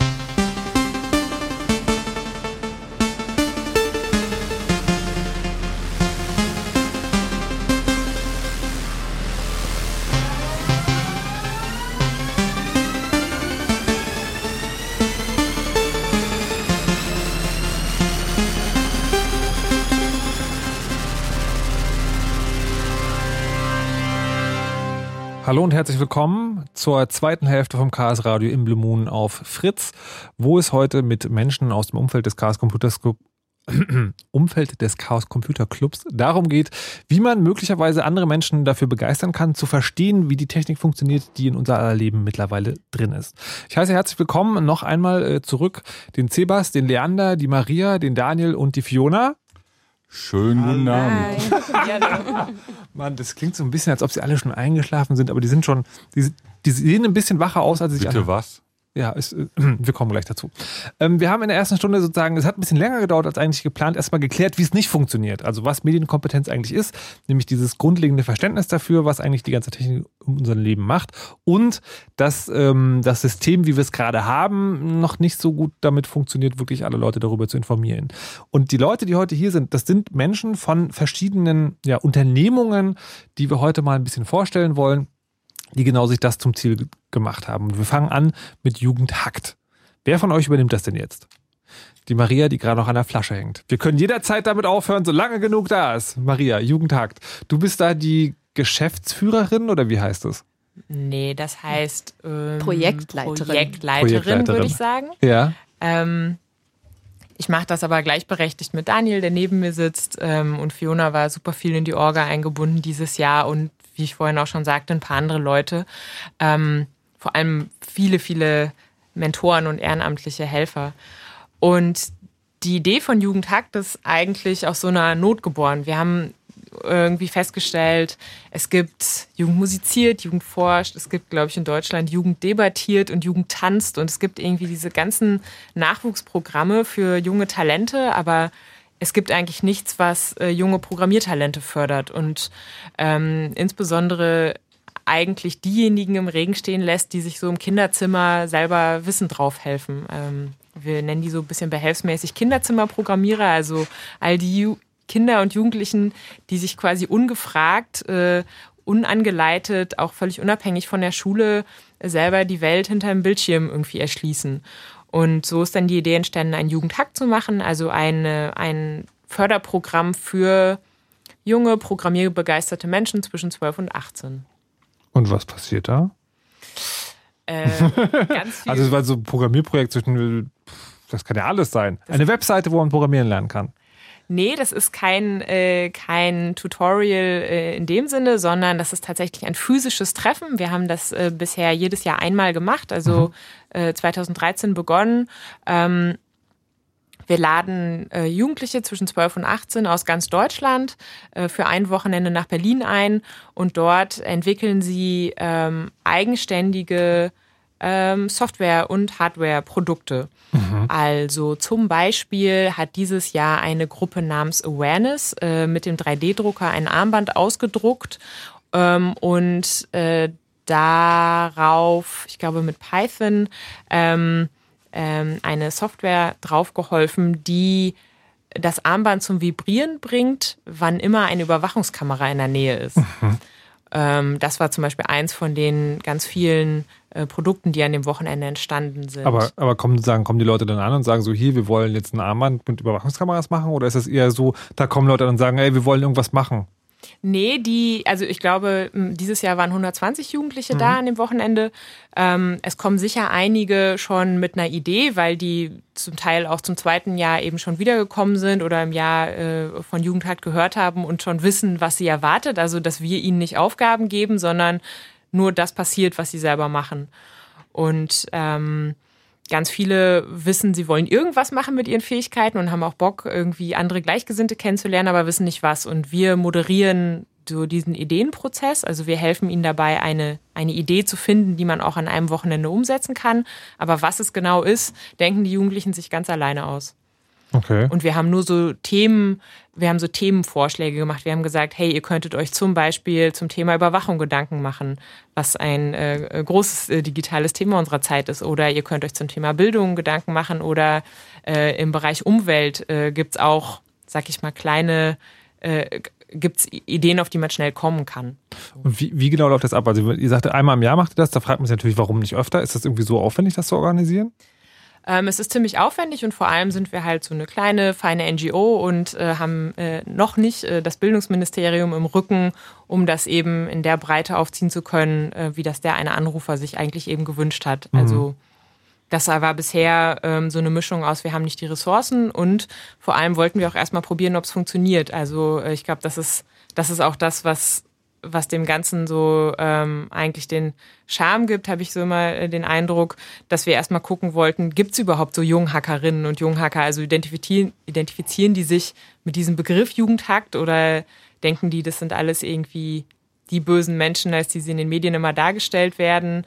Ähm, und nachdem wir jetzt zweimal so überlaufen worden sind, können wir sagen, ja, diese jungen Leute gibt's und sie haben wahnsinnig Bedarf an Förderung und Vernetzung. Aber das wollten wir erstmal rausfinden, bevor wir jetzt irgendwie riesig was aufziehen und dann irgendwie ja, den Teilnehmern hinterherlaufen müssen, dass sie doch bitte bei uns mitmachen. Wo kommen, wo kommen die denn her sozusagen? Werden die, kommen die selber zu euch ran und sagen, wir wollen da mitmachen oder werden die von den Eltern angemeldet oder? Ähm, die allerwenigsten von den Eltern und dann äh, schreiben wir auch immer eine nette Mail zurück, dass wir uns auch freuen, wenn die Kinder sich selber anmelden, äh, weil die sollen ja selber Interesse daran haben und teilnehmen und es ist ja eben keine, keine Pflichtveranstaltung, ähm, aber tatsächlich kommen die irgendwie so zu uns. Also die finden diese Webseite und, Und dann wie- melden die sich an und kommen aus ganz Deutschland. Und wie läuft das dann genau ab? Also sitzt ihr dann in einer Turnhalle, wo für das Wochenende irgendwie Stühle aufgebaut wurden oder was passiert da? Also es ist ein Hackathon, so vom Grundformat und ähm, was uns halt wichtig ist, das so anzupassen, ähm, dass wirklich die Jugendlichen selbst da vorkommen. Das heißt, wir le legen sehr viel Wert darauf, dass ähm, die Jugendlichen erstmal ihre eigenen Ideen entwickeln können und zwar gemeinsam. Also wir wollen da auch nicht, dass die Kids für sich allein programmieren. Das ist nämlich genau das, was sie von der Veranstaltung erwarten. Die sind ganz oft zu Hause und ähm, kommen dann auf die Veranstaltung und sagen sowas wie, wow, ist das toll, ähm, da gibt's noch mehr, die so sind wie ich. Also ich Ein, glaube, ein viel gehörter Satz ist immer, oh, endlich unter normalen Leuten. Genau, also so, die wissen schon zu schätzen, okay, ich lerne dann nochmal Leute kennen, die ich vielleicht zu Hause in meinem Dorf ähm, so nicht habe in meiner Umgebung oder ähm, übers Netz oder so. Und dann äh, fangen die an, gemeinsame Ideen zu entwickeln, kommen schon mit einzelnen Ideen, werfen die zusammen, verbessern die. Ähm, da geht schon mal viel Zeit rein. Dieses Jahr hatten wir dann auch noch äh, Frank Rieger da, ähm, um auch genau nochmal dieses Ethikthema aufzugreifen und auch da nochmal Anschlüsse zu geben. Also wo äh, können sie sich gesellschaftlich auch aufhängen, einbringen und so weiter. Und dann geht schon ins Programmieren. Also äh, sie werden begleitet von Mentoren. Das heißt, wir haben ähm, ganz viele ehrenamtliche Helfer, die verschiedenste Programmiersprachen können. Das heißt, wir versuchen da auch ein breites Feld abzudecken, um möglichst gut Unterstützung geben zu können. Und es geht aber dann wirklich um Unterstützung. Also die Kids machen selber, die Jugendlichen. Und ähm, die Mentoren helfen eben an den Stellen, wo sie Infos brauchen oder wie Aber strukturiere ich Das, Code. das stelle ich mir wie- schwierig vor. Irgendwie, Ich komme jetzt dahin und so, yeah, Programmieren, 3D-Drucker, geil, Ethikvortrag, was, wie, wie- also wie, wie packt ihr das ein, dass das, dass das klappt? Oder ist das jetzt sozusagen nur meine zynische Vorstellung von den Menschen, die nichts über Ethik wissen wollen? Ja, das ist äh, tatsächlich deine zynische Vorstellung, denn Oh nein! äh, äh, wir haben, äh, ja, das ist, man geht ganz optimistisch aus dem Wochenende raus. Das ist wirklich überhaupt nichts für, für Dystopiker. Ähm, wir haben diese, ähm, diesen Ethik-Track irgendwie eingebaut äh, auf Wunsch der Jugendlichen aus dem letzten Jahr. Also die haben gesagt, das sei alles echt total super, aber wir würden eigentlich gerne noch viel mehr, ähm, viel mehr lernen und viel mehr äh, viel mehr Vortrag eigentlich bekommen. Und dann kam die Idee darauf, äh, weil Frank Rieger, also der Sprecher vom Chaos Computer Club, sowas auch unterstützt und gerne tut, ja, den einzuladen und äh, ihn über die Hackerethik sprechen zu lassen. Und äh, tatsächlich durfte er nicht gehen. Also er wurde halt von den Jugendlichen irgendwie noch auf der, auf der Bühne belagert. Und äh, ähm, da muss ich dich wirklich enttäuschen. Na gut, das ist eine Enttäuschung, die ich vielleicht gerade noch so hinnehmen kann. Ähm, und sind die Ergebnisse wirklich also alle so brauchbar wie das, was ihr jetzt gerade beschrieben habt, also diese, diese Armband, was der vor Überwachungskameras warnt? Oder, oder ist das auch gar nicht das Ziel, dass da was rumkommt, wo man dann sagen, ein fertiges Produkt? Also so ein Hackathon ist natürlich so ein Stück weit produktorientiert. Das heißt, da kommen äh, Prototypen raus, die zumindest eine großartige Idee beinhalten. Also brauchbar ist da auf jeden Fall alles, weil da haben sich ja mehrere Menschen entschieden, über ein Wochenende ein Ziel zu verfolgen Mhm. und da Herzblut reinzustecken und ihr Know-how. Und ähm, dann gibt's natürlich Awareness, das super kommunizierbar ist, was man dann auch öffentlich in der Presse sieht, äh, was einfach so ein gesellschaftliches Thema aufgreift. Aber da gibt's auch andere Projekte, die sich ganz stark mit den Themen der Jugendlichen selbst beschäftigen oder ähm, Gesundheitsthemen aufgreifen, die gar nicht so schlecht besucht waren, wo wir dachten so, ja, das nehmen wir mal als Thema mit rein, weil das ist auch ein gesellschaftliches Thema ähm, und dann wird es mit Leben gefüllt. Das ist, ähm, also so, da, da gab es sehr vieles, sehr Spannendes ähm, und vor allem, es kommt halt immer von den Jugendlichen. Also da gibt es so viele schöne Ideen, auf die würden wir als Erwachsene nie kommen. Also das ist da die große Chance, ähm, einfach mal einen Freiraum zu geben, äh, worauf habt ihr denn Bock? Mhm. Wie ist denn die, oder gibt es da Kontakt zu den Erziehungsberechtigten, nenne ich sie jetzt mal? Wenn ja, was sagen die dazu? Oder was sind sozusagen generell Reaktionen von anderen Leuten, die nicht jetzt konkret in dem Programm selber beteiligt waren? Oder kommen die da gar nicht vor? Die manche Eltern bringen, äh, gerade wenn die Kinder noch kleiner sind, die dann tatsächlich bis zu dem Veranstaltungsort nach Mhm. Berlin und den dann da so ein bisschen rum und fragen dann auch, was macht ihr denn hier? Und äh, wir haben auch so eine FAQ-Section auf der Webseite, wo wir zum Beispiel für Eltern die Frage beantworten, kommt mein Kind irgendwie als böser Hacker aus dem Wochenende? ähm, Ja, weil- ja.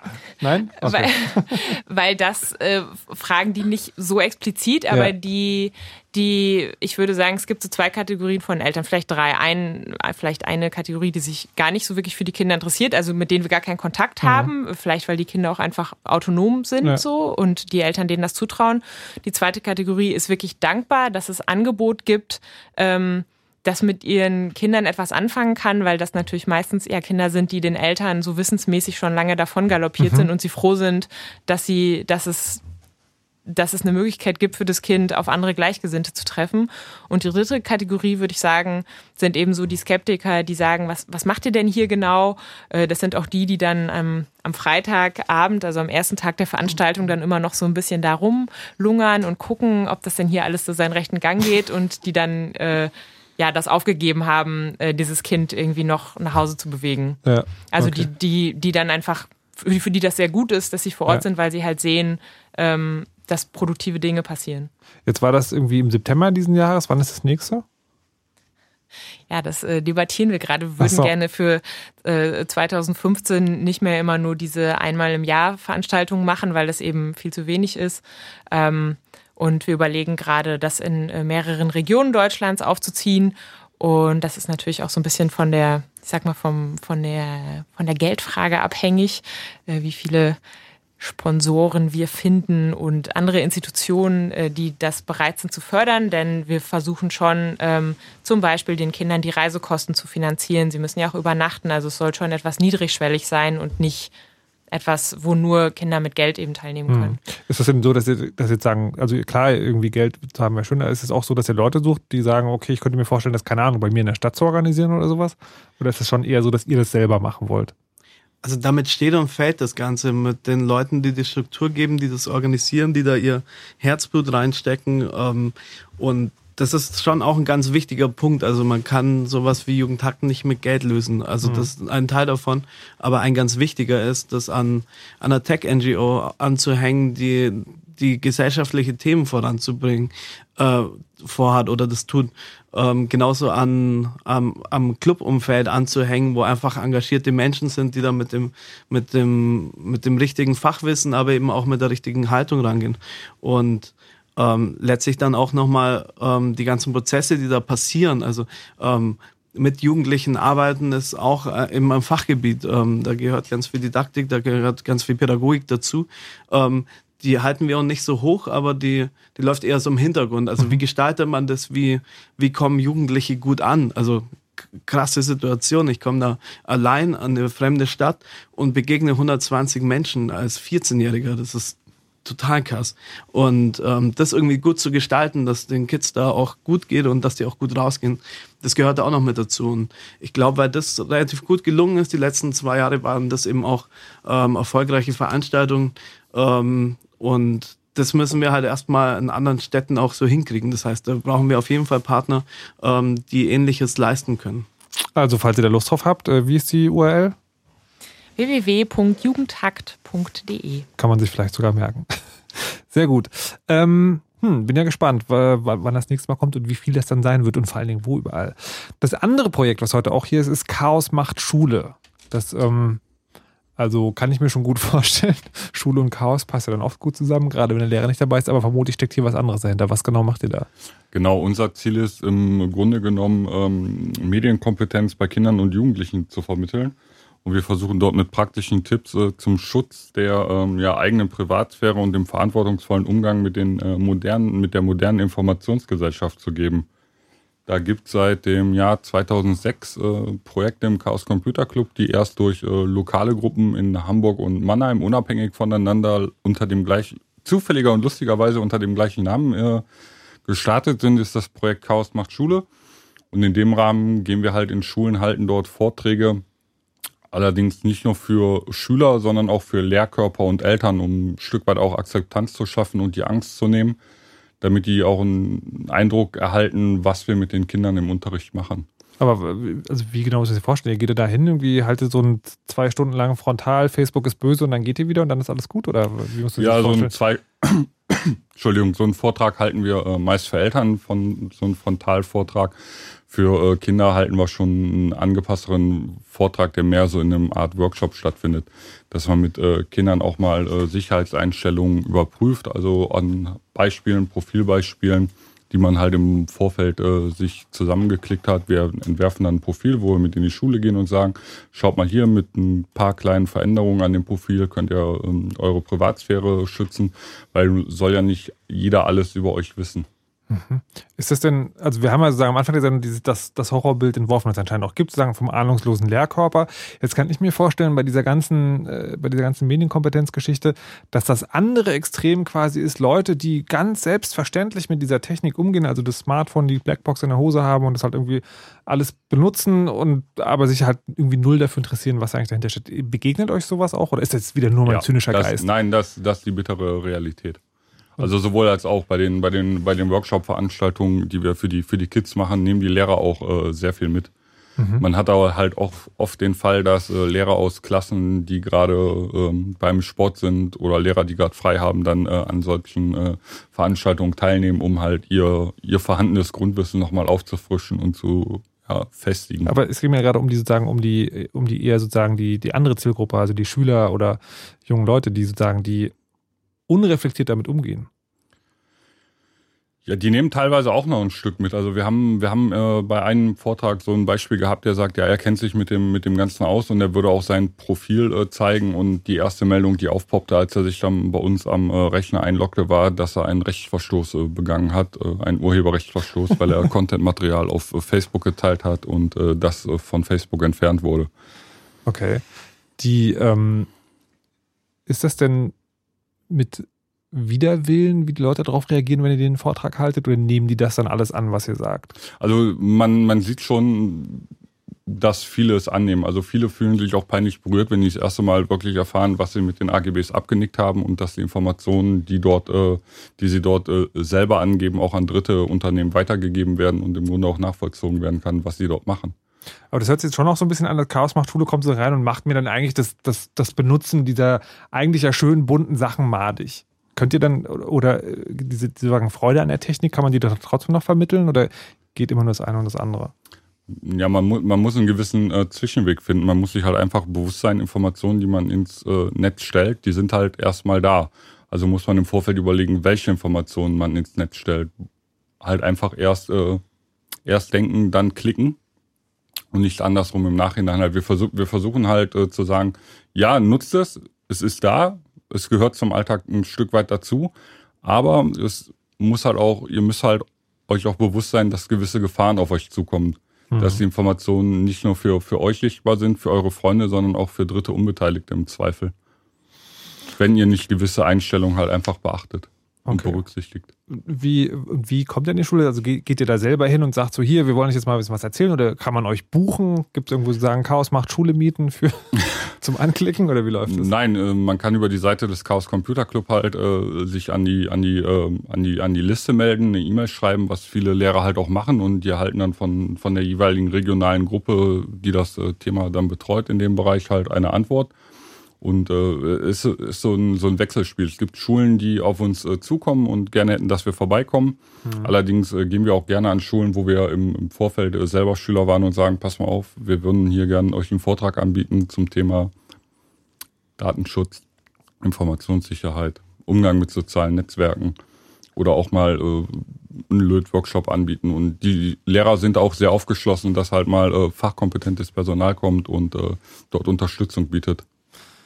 Das sind also die zwei Projekte, also Jugendhakt und Chaos macht Schule. Ich will noch so sagen, ihr macht das jetzt, also Jugendhakt war, gab es erst zwei Jahre, Chaos macht Schule gibt es schon seit 2006. Ähm, habt ihr da jetzt noch sozusagen so irgendwelche Anekdoten mitgebracht, wo sozusagen, wo sich sehr, sehr schön daran illustriert, was man in so einem Ding erleben kann? Oder geht das einfach nur sozusagen sehr gesellig und seicht vonstatten?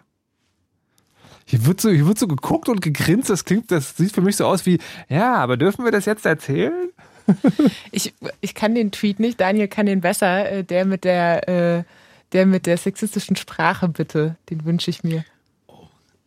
Muss ich noch kurz nachdenken. Ah. Ähm, Dann, äh, ich glaube, das ging so, dass ähm, wir haben eben, das gehört auch dazu, dass wir ähm, bei der Begrüßung aller Teilnehmer gesagt haben, so eine Sache noch, ihr kommt halt aus verschiedenen Teilen Deutschlands. Das heißt, ihr sprecht halt vielleicht auch unterschiedlich und wir haben halt keinen Bock, dass ihr irgendwie euch gegenseitig über eure Sprache lustig macht oder so. Damit wollen wir halt unser Wochenende nicht verbringen. Äh, und natürlich gehört dazu auch irgendwie nicht gegen Mädchen oder Jungen äh, ja. zu schießen, sondern ihr seid alle gleich hier. Ja. Und ähm, dann äh, gab es offenbar irgendwo eine kleine Projektgruppe, wo der eine, ähm, wo der eine irgendwie, weiß ich nicht, seine Geo seine Geo-Anwendung nicht zum Laufen gekriegt hat und zu seinem Rechner gesagt hat, lokalisier mich endlich, du Bitch. Und dann hat äh, der Kumpel zu ihm gesagt, wir sollen keine sexistische Sprache benutzen, du Arschloch. und das ist einer meiner persönlichen Lieblinge. Okay, sehr schön. Da war doch irgendwie noch die Geschichte mit dem Sechsklässler atmen. Die fand ich auch noch gut. Ja, äh, wir sind in einer äh, Schule äh, gewesen und ähm, man hatte uns zugesagt, es gibt halt einen Beamer und einen, einen Mediatorenkoffer. Der wird dann gleich noch von jemandem gebracht und dann marschierte ein Sechsklässler mit einem übergroßen Koffer in den Raum rein, wo man sich fragte, hm, ist, der, ist der Koffer schwerer oder das Kind, das den Koffer trägt? Auf alle Fälle äh, stellte sich dann äh, während des Gespräches mit dem äh, Jungen heraus, äh, dass er nicht nur diesen Koffer zusammengestellt hat, der an der Schule eingesetzt wird, also der hat den Laptop ausgewählt, der in dem Koffer verbaut ist, den Beamer und äh, Lautsprechersystem und das mit einem äh, Leerkörper dann äh, zusammengeknubbert, äh, was ich schon äh, sehr bemerkenswert fand und auch toll. Und er erzählte dann so im, im Beisatz, während er den Rechner hochfuhr und äh, sich einloggte, ja, dass er halt ähm, in seiner Freizeit noch Teile des Schulnetzes halt hier administriert und äh, halt auch äh, so die äh, Netzinfrastruktur und Server ja. halt äh, kennt. Ich muss noch eine Anekdote zu Jugendhack loswerden. Ja. Ich ähm, war ja auch da und ich bin ein riesiger Fan des Projektes und der ganzen Jugendlichen, die da waren. Ähm, da, das muss man auch nochmal echt betonen, dass eigentlich alle Projekte, die dort so stattgefunden haben, entwickelt wurden, haben sehr, sehr wichtige gesellschaftliche Herausforderungen sich angenommen und versucht, Lösungen dafür zu finden. Aber eine Sache, ja, also die waren alle total coole Kids, aber ich bin ein großer Fan von dem Philipp, den ich den kleinen Professor nenne, ähm, der auch eine sehr, sehr coole Anwendung gebaut hatte. Und ähm, der Vorteil von Frank Rieger, da hat sich ja danach eine total spannende Diskussion entwickelt. Und der ähm, meines Wissens 14-jährige Philipp, ich hoffe, ich vertue mich nicht, saß im Publikum und hat dann auch ganz viele Fragen gestellt. Und äh, äh wörtlich sein Zitat war, also seine Frage war, ähm, er fing an mit, ähm, ja, hallo Herr Rieger, ich weiß nicht, ob Sie sich dran erinnern, aber es gab 2009 eine Folge Chaos Radio. in der sie das und das gesagt haben.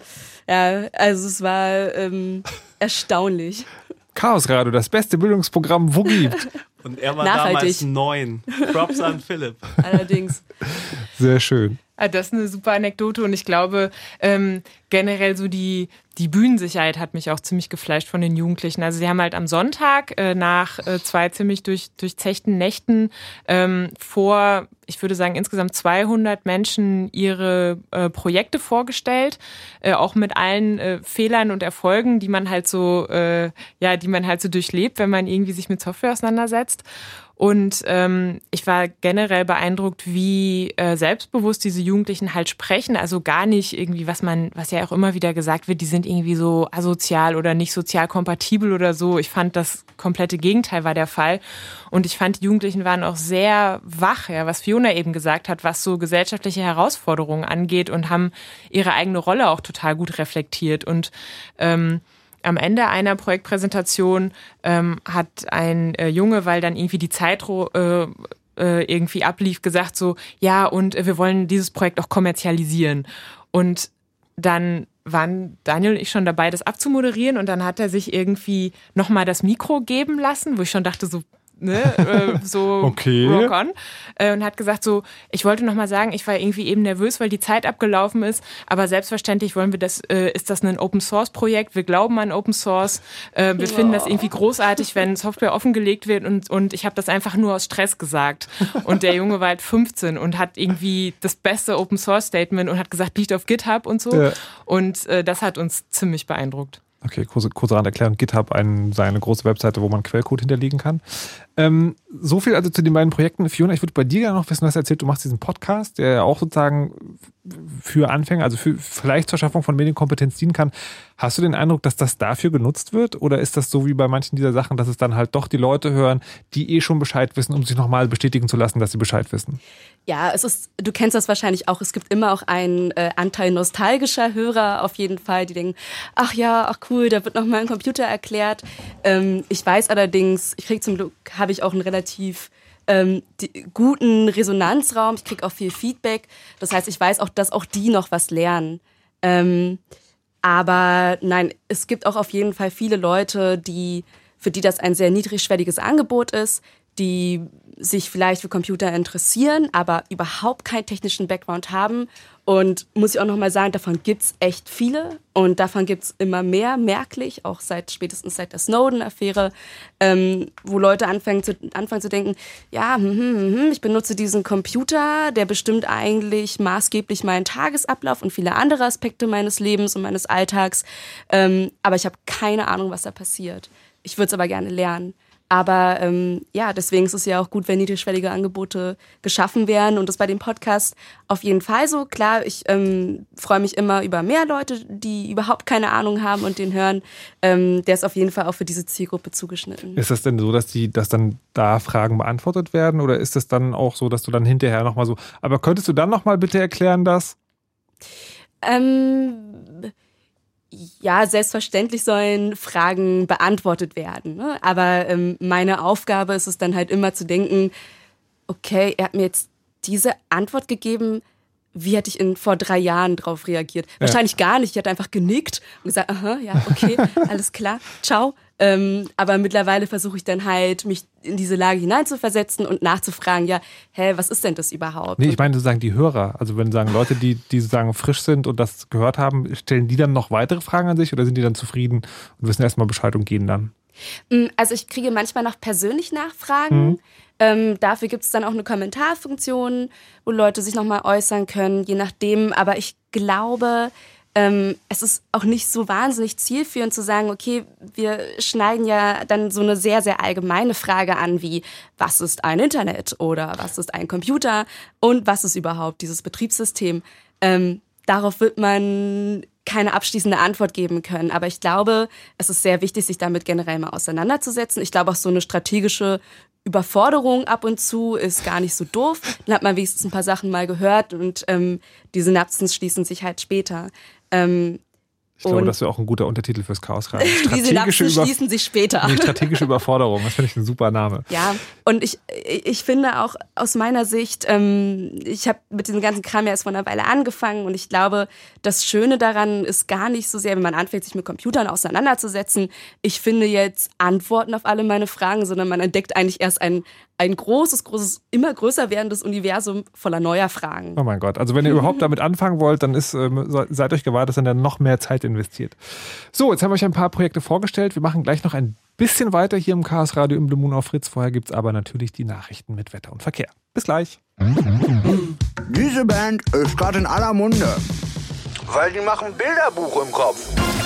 Fritz präsentiert Bilderbuch. live in Berlin. Alle Kinder singen. Freitag, 20. März. Bilderbuch live im Astra in Friedrichshain. Solange es noch Karten gibt, gibt's Karten überall, wo es Karten gibt.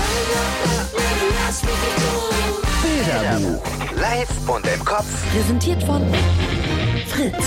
Und das hört man. Um kurz nach halb, nein, um genau halb zwölf. Oh mein Gott. Fritz Nachrichten. Mit Martin Schneider. Die Finanzierung der Flüchtlingshilfe ist zwischen Bund und Ländern weiter umstritten. Die Länder lehnen es ab, die Unterbringung von Flüchtlingen aus einem Fonds für die Fluthilfe zu zahlen. Das teilte Brandenburgs Ministerpräsident Woidke nach einem Sondertreffen der Ministerpräsidenten der Länder mit. Ein weiteres Thema der Konferenz war die Zukunft des Solidaritätszuschlages. Alle Teilnehmer erklärten, dass das Geld aus dem Soli auch über 19, pardon, 2019 hinaus gebraucht wird.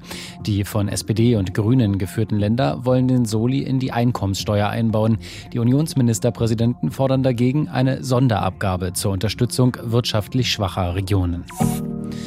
In Berlin sollen Flüchtlinge willkommen geheißen werden. Das steht in einer Resolution, die alle Fraktionen heute im Abgeordnetenhaus verabschiedet haben. Verurteilt werden rechtsextreme Kampagnen gegen die Unterbringung von Menschen auf der Flucht. Sorgen von Anwohnern nehme man aber ernst, heißt es weiter. Hintergrund der Resolution sind die Proteste gegen die geplanten Containerdörfer für Flüchtlinge. In Griechenland haben erneut Zehntausende gegen die Sparpolitik der Regierung protestiert. Das öffentliche Leben war heute weitgehend lahmgelegt. Alle nationalen und internationalen Flüge fielen aus, ebenso Fähren und der öffentliche Nahverkehr. Schulen blieben geschlossen, in den Krankenhäusern gab es nur eine Notversorgung. Griechenland hatte 2010 nur mit einem milliardenschweren Rettungskredit von EU und IWF vor dem Bankrott bewahrt werden können. Im Gegenzug verpflichtete es sich unter anderem öffentliche Ausgaben zu reduzieren. Im Tarifkonflikt mit der Deutschen Bahn will die Eisenbahnergewerkschaft EVG bis zum 12. Dezember auf Streiks verzichten. Man werde zunächst das umfangreiche Angebot der Bahn prüfen, teilte die EVG mit. In dem Tarifkonflikt streiten sich die EVG und die Gewerkschaft der Lokführer seit Monaten, wer für welche Berufsgruppe die Verhandlungen führen darf. Die Bahn hatte den beiden konkurrierenden Gewerkschaften vor einer Woche ein neues Angebot vorgelegt. Die GDL will morgen weiter darüber verhandeln. Das Wetter. Mit den aktuellen Temperaturen in Berlin haben wir 1 Grad in Marzahn, 2 sind es in Kreuzberg, Prenzlau 1 Grad, Cottbus, Küre 2 Grad und Ciesa 3 Grad. Bis auf minus 2 Grad geht es heute Nacht runter. Es bleibt meist trocken und der morgige Freitag wird dann ähnlich wie heute. Bei 1 bis maximal 4 Grad gibt es einige harmlose Wolkenfelder und längere sonnige Phasen. Verkehr. Mit einer Meldung aus Brandenburg Vorsicht auf der A10 Berliner Ring Richtung, äh, nee, Dreieck Potsdam Richtung Dreieck Haveland. Zwischen dem Dreieck Werder und Großkreuz, da ist ein kaputter LKW auf dem rechten Fahrstreifen. Äh, Davos geht euch eine gute Fahrt. Fritz ist eine Produktion des RBB. Und wenn ihr diesen Sound mögt, oder diesen Sound, dann hört doch mal den Fritz Soundgarden mit Schirkan. Immer dienstags ab 20 Uhr und im Radio. Oder jederzeit auf fritz.de slash Musikstreams. Fritz.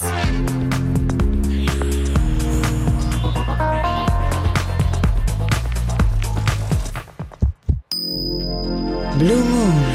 Die zwei Sprechstunden. Heute Chaos Radio im Blue Moon auf Fritz. Das heißt, es sind ganz, ganz, ganz, ganz, ganz, ganz, ganz, ganz viele Leute im Studio, nämlich im Einzelnen Fiona, Daniel, Maria, Leander und Zebas. Hallo und guten Abend. Hallo. Guten Abend. Mann, Mann, Mann, Mann. Sehr schön. Es geht heute um Medienkompetenzvermittlung. Das heißt, es geht darum, Menschen dazu zu bringen, sich mit diesem Technikkram auseinanderzusetzen, der unser Leben irgendwie durchzogen hat. Und wir haben festgestellt, es ist an der Schule schwierig, weil die Lehrer das irgendwie nicht können und weil es auch nicht genug Wissen und vielleicht auch Geld gibt. Es gibt so ein paar größere mit Geld beworfene Organisationen, wo man so ein bisschen fragen muss, aus welcher Motivation machen die das. Und es gibt hier von den Anwesenden vorgestellte Projekte, wo man sagen kann, na, da ist vielleicht sozusagen alles irgendwie miteinander verbunden.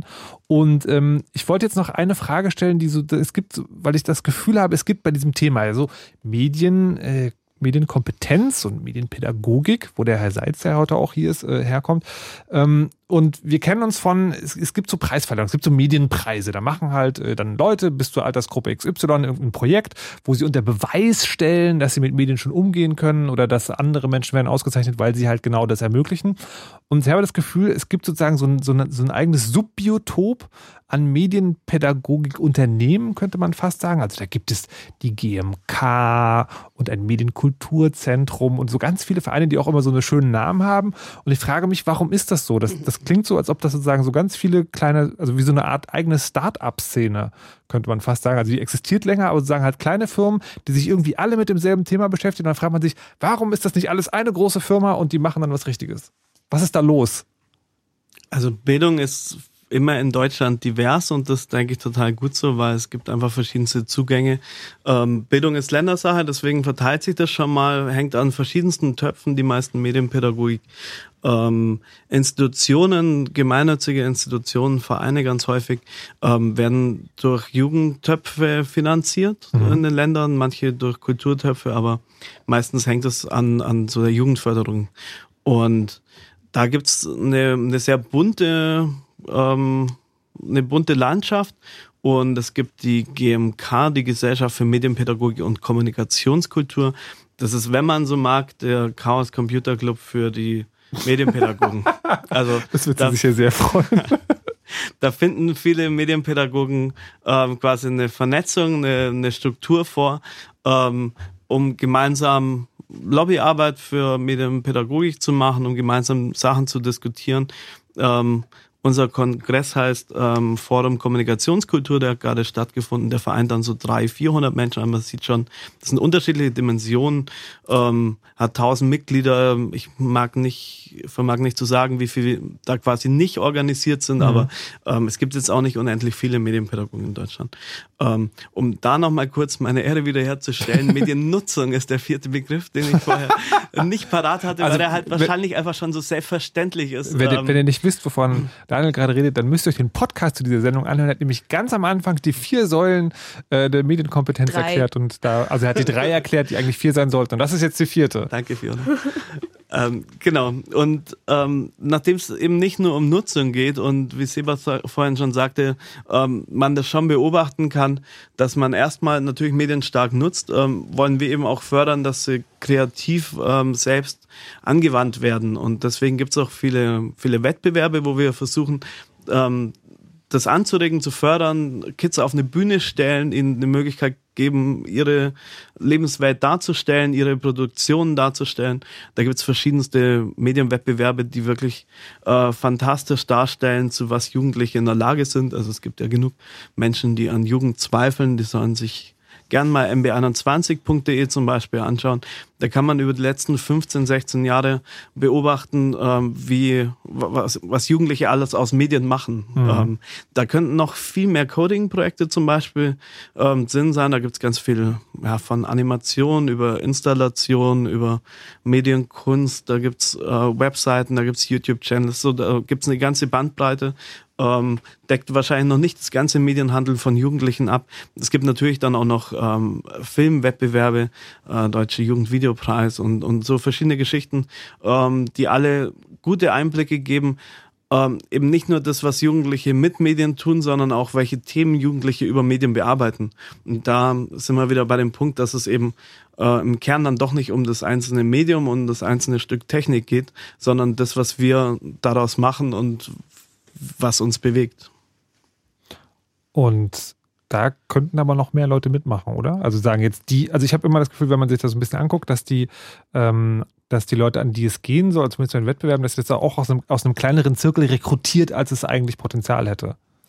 Also, also ja, klar, es kann, kann immer mehr sein, es deckt aber schon auch ein gutes Spektrum ab. Mhm. Also bei MB21 reichen äh, 1700 Kinder und Jugendliche äh, Produktionen ein, also das ist jetzt auch nicht nichts. Ähm, aber natürlich sind, gibt es viel, viel mehr Jugendliche, ähm, die etwas tun und die muss man natürlich erstmal erstmal erreichen. Und ähm, da ist immer die Frage, wer da auch zusammenarbeitet. Also als Pädagoge hat man ja immer eine, ein Ziel, auf das man hinarbeitet.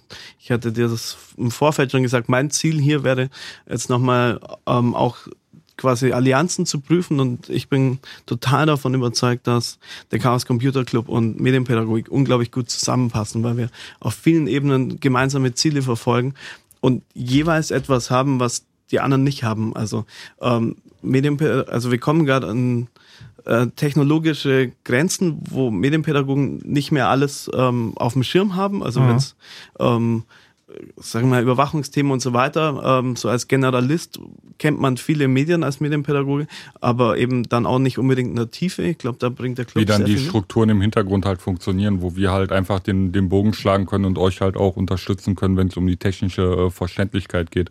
Das halt für Jugendliche oder halt auch die Eltern aufzubereiten, dass dort halt das Verständnis geweckt wird. Hey, kennt ihr euch eigentlich? ja, seit, äh, seit, seit, seit, seit, der Vorbereitung, ja. Ja, deswegen sind wir ja hier. Chaos Radio bringt Herzen zusammen, sehr schön.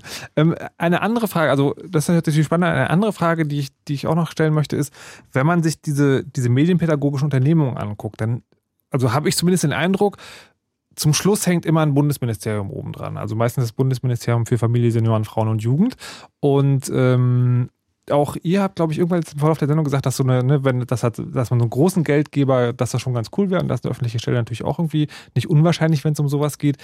Ist denn Medienkompetenzförderung in Deutschland politisch beeinflusst? Also ist das dann irgendwie abhängig davon, wer jetzt irgendwie die letzte Wahl gewonnen hat? Oder ist man sich da eigentlich so, ist das eines der wenigen Themen, wo man sich im Großen und Ganzen einig ist, ja, das muss mal so gemacht werden? Also es gibt immer Strukturförderung und Projektförderung und die Strukturförderung ähm, wird mindestens nicht größer, in Teilen wird sie zurückgefahren. Und, was, was ist Strukturförderung ähm, für die Leute, die das nicht? Strukturförderung heißt, dass man quasi ohne immer wieder neu beantragen zu müssen, ähm, Projekt, äh, eben Mittel dauerhaft mhm. bekommt. Und mhm. damit kann man halt Stellen finanzieren, damit kann man Häuser erhalten. Also es gibt in vielen Städten Medienzentren, wo Jugendliche eben hingehen können und mit Medien arbeiten. Und ähm, sowas ist ganz wichtig, um einfach so eine Kontinuität äh, zu gewährleisten und nicht immer wieder ähm, Dinge komplett neu zu erfinden. Okay, Bei die, Projektförderung ist es eben so, da muss man tatsächlich. Warte, also die Strukturförderung ist sozusagen also so, egal wer jetzt gerade irgendwer in der Macht ist, die also wird jetzt irgendwie nicht, die bricht jetzt nicht irgendwie einen großen Geldtopf aus, aber die kommt zumindest stetig. Genau, und natürlich gibt es da Abstimmungen, natürlich gibt es da ähm, einen gesellschaftlichen Diskurs. Also mhm. es ist ja nicht so, dass ähm, Politik grundsätzlich mein Gegenüber ist, äh, vor dem ich mich wehren muss, sondern ähm, da werden ja auch gesellschaftliche Themen ausgehandelt und, und das ist erstmal erstmal richtig so. Aber die Frage ist natürlich immer, ähm, bin ich da sehr stark davon abhängig oder gibt es ein Stück weit eine Unabhängigkeit, wo ich eben auch mal Themen behandeln kann, die vielleicht gerade ähm, der Staat nicht unbedingt sehen will. Also komme ich wieder auf Überwachung zurück. Mhm. Also ähm, da werde ich wahrscheinlich gerade nicht bei der Bundesregierung drei Millionen beantragen können, um das Thema anzugehen. Also so, insofern brauchen wir schon ein Stück weit Unabhängigkeit und die findet eben vor allem über, über dauerhafte Mittel statt. Ja. Und ähm, Bundeszentrale für politische Bildung äh, würde ich da jetzt noch neben ähm, das Bundesfamilienministerium ähm, stecken, die auch eben ganz starker Förderer von Medienpädagogik sind und ähm, auch quasi schon relativ unabhängig agieren, obwohl sie am Innenministerium hängen. Mhm. Das muss man an der Stelle auch immer wieder sehen, dass wir teilweise auch komische Strukturen haben, wo wir was ähm, gesellschaftlich andocken. Ähm, dennoch schaffen die es auf jeden Fall so, ähm, ihre Themen zu setzen und, und da Medienpädagogik zu fördern, wo es auch wichtig ist. also wir hatten die Strukturförderung, dann gibt es auch die Projektförderung. Ist das da anders? Also ganz vieles über das Familienministerium zum Beispiel, auch, auch Bundeszentrale gibt es einige längerfristige Projekte, aber ähm, das meiste sind tatsächlich Projektförderung. Ähm, und das hat aber vor allem damit zu tun, dass Bildung Länderauftrag ist. Ähm, das heißt, eigentlich dürfen die äh, Bundesministerien nur Piloten fördern. Also sie mhm. können, können quasi nur neue Themen anstoßen, aber die dauerhafte Förderung, die obliegt den Ländern. Aber jetzt trotzdem noch zur eigentlichen Frage zurückzukommen. Ist das politisch gefärbt? Also welche Projekte da gefordert werden? Also kann man das erkennen?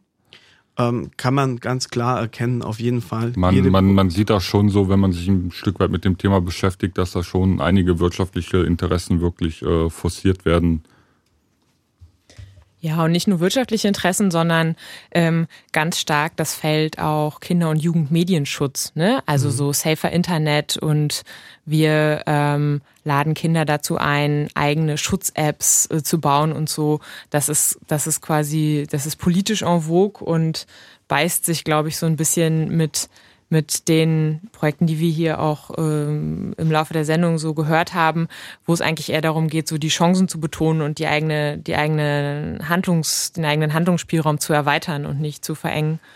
Ähm, aber zu dem, wie sehr man von so ähm, von so einem äh, politischen Farbenwechsel abhängig ist, ähm,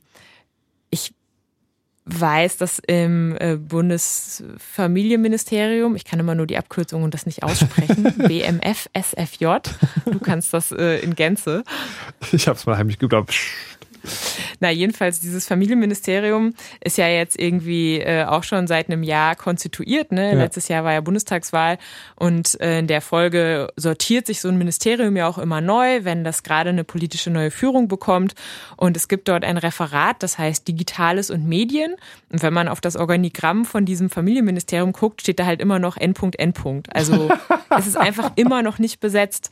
Und das ist natürlich schon so ein Zeichen, ne? dass du, dass du schon sehen kannst, irgendwie vielleicht äh, geht gerade von diesem Ministerium in diesem Bereich nicht der größte Impuls aus, weil wenn es wirklich wichtig wäre, dann hätte man sich darum gekümmert, mhm. äh, dass da jemand schon mit Feuer ist und äh, die Projekte, die gut sind, weiter vorantreibt. Ja, Tja. ich finde, ähm, so, es tauchen total viele Beispiele dafür auf, dass, also ich fand halt vorhin irgendwie den Aspekt interessant, dass jemand sagte, hey, ja, aber es ist total wichtig, dass es in der Schule gelehrt wird und dass man das da durchsetzt. Und das stimmt, dem stimmen wir ja alle zu, aber man kann halt echt nicht drauf warten. Mhm. Und ähm, ich glaube, keiner von uns geht ja hin und sagt allen Leuten, jetzt lernt alle programmieren, aber wir schaffen halt ein Angebot, das es sonst nicht gibt. Das kann ich nur unterstützen. Also ich glaube, das ist halt das, was der Unterschied zu dem, äh, äh, zu dieser Forderung, das muss doch alles in der Schule sein, dass wir einfach schon mal machen. Ja. Ne? Ja. Und Vor vorlegen äh, quasi. die und natürlich ja, auch, auch, ein bisschen, äh, bisschen das Feld irgendwie. Wir geben halt Impulse. So, ja, die Verantwortlichen ich. zeigen auch ein Stück weit immer äh, gegenseitig mit den Fingern auf sich. Einmal äh, die Politik sagt oder die, die übergeordnete Politik sagt, ist Schulsache. Die Schule sagt, ist Elternsache. Die Eltern sagen, ist Schulsache. So, es fühlt sich im Grunde genommen keiner verantwortlich äh, für, die, für die nächste Generation die Verantwortung zu übernehmen und ein Stück weit anzuleiten, wo es lang geht, ja.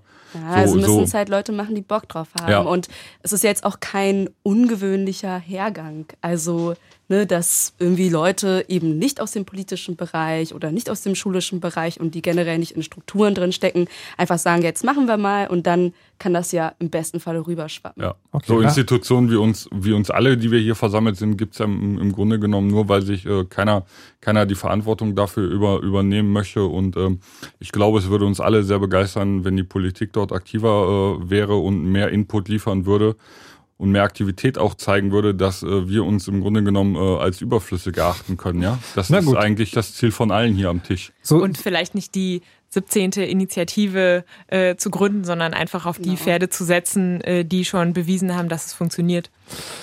Na, wir werden sehen, ob das in Zukunft in Erfüllung tritt. Ich glaube eher nicht, aber das ist möglicherweise nur meine persönliche Meinung. Und ich möchte zum Schluss sozusagen noch zu einem ganz konkreten Beispiel kommen. Und zwar ist ja, ähm, apropos Chaos Radio, apropos Chaos Computer Club, vom 27. bis 30. Dezember wieder der Chaos Communication Congress. Und auch Yippie. da gibt es ein äh, spezielles Programm für Leute, die noch nicht so doll alt sind. Und da kann Pat uns was genau darüber erzählen. Hallo und guten Abend. Ja, hallo. Hallo ins Studio. Schönen guten Abend. Hallo. Und es gibt da einen sogenannten Junghackertag und du hast da mitgemacht. Äh, ja, nein. Nein, ja, nein. Der Junghackertag ist nicht mein äh, äh, ist nicht mein Bereich, sondern da ich kann den ich Kids aber dem Pet äh, gerne noch ein paar Informationen zu liefern. Aha. Genau, wir wollten ja Kontakt okay. aufnehmen, habe ich schon jetzt, gehört. Jetzt Aber bin ich verwirrt. Ich dachte, wir reden jetzt heute mit dir, damit du uns ein bisschen was ja. über den Junghackertag erzählst. Ja, angerufen eigentlich. hey Pat, na? Hi, wie geht's? Hi Fiona. Ähm, ja, ich habe letztes Jahr den Kidspace ins Leben gerufen und da geht es eher um Kinder unter zwölf, also für die ganz für die kleineren. Ja. Das geht dann schon so bei ein bis zwei Jahren los und äh, da geht es dann um einmal darum, dass die Eltern und die Kinder äh, eine Möglichkeit haben, ihre Kinder in, also die Eltern eine Möglichkeit haben, ihre Kinder in den Kongress zu integrieren und nicht nur irgendwo abzugeben oder alleine hinzugehen. Ja, und da lässt sich halt auch viel Wissen vermitteln. Ist natürlich nicht ganz so pädagogisch äh, wie mit den älteren Kindern. Mhm. Äh, wir machen eher so Sachen, dass wir da so, letztes Jahr hatten wir so einen Workshop mit den mit Little Bits, das sind so kleine Platinen, die man aneinander klicken kann mit äh, Magneten, die sich nicht verpolen lassen und so. Da kann man dann so kleine äh, ja, kleine Geschichten draus bauen, die irgendwie Töne machen und äh, leuchten oder mit Motoren und so weiter und so fort. Ja. Und äh, oder ist das sozusagen, ist das dann angenommen worden, auch als, hey, das finde ich cool, dass es eher angenommen worden wird, yeah, ich kann meine Kinder hier abwerfen, schnell weg. Ja, das war es. Also in Berlin war es früher so, dass es halt sehr eng war und wir hatten eigentlich nur so eine Lego-Ecke da und da konnte, da gab es den Kidspace halt noch nicht so richtig. Da wurde mit viel mit Lego gespielt, auch von Älteren. Und dann gab es noch zwischendurch so einen Raum im Nebenhaus, wo man die Kinder abgeben konnte. Das hat mir jetzt nicht so gefallen für meine Tochter.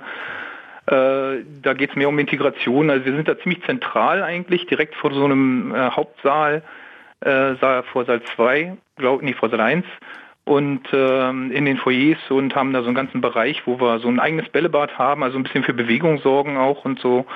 Und äh, das wird sehr gut angenommen von den Eltern. Die haben sich alle sehr gefreut, dass sie ihre Kinder da mitnehmen können und dass die da auch gut aufgehoben sind und auch so ein bisschen Einblick in den Kongress haben, weil es eine ganz interessante Szene ist für Kinder. Die können mhm. halt unheimlich viel sehen und ich persönlich bin Softwareentwickler und äh, bin, bin, ganz froh, wenn ich mein, meiner Tochter erklären kann, was ich so mache. Und das kann man halt nicht immer so gut sehen, aber auf dem Kongress sieht man das ganz gut.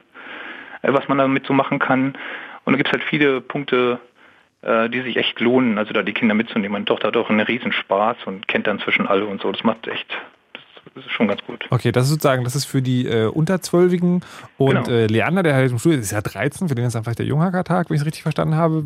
Was genau. ist das? Der äh, Junghackertag ist äh, am Tag 3, wo Eltern mit ihren äh, Kindern vorbeikommen können, wo, die, wo ein Elternteil halt freien Eintritt erhält und äh, die Kinder äh, sowieso. Mhm. Dort gibt es halt Projekte, wo Workshops stattfinden, wo gelötet werden kann, geschraubt werden kann, um ein bisschen so technische Fingerfertigkeiten zu schulen.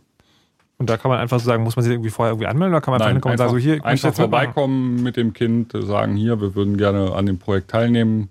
Und dann, so, sofern Kapazitäten da sind, ähm, kann man, kann man das äh, durchaus machen. Wir hatten im letzten Jahr ähm, 80 Jugendliche, die wir an, an einem Tag betreut haben, die Ja. halt äh, gelötet haben. So gibt so verschiedene äh, Lötaktionen wie den, äh, wie den Pentaback, der angeboten wird, der von den Kids gelötet werden kann. Dann so eine kleine Alarmanlage, die halt ähm, mehr, zum, mehr zum Schrauben gedacht ist, wo man Phasenprüfer braucht.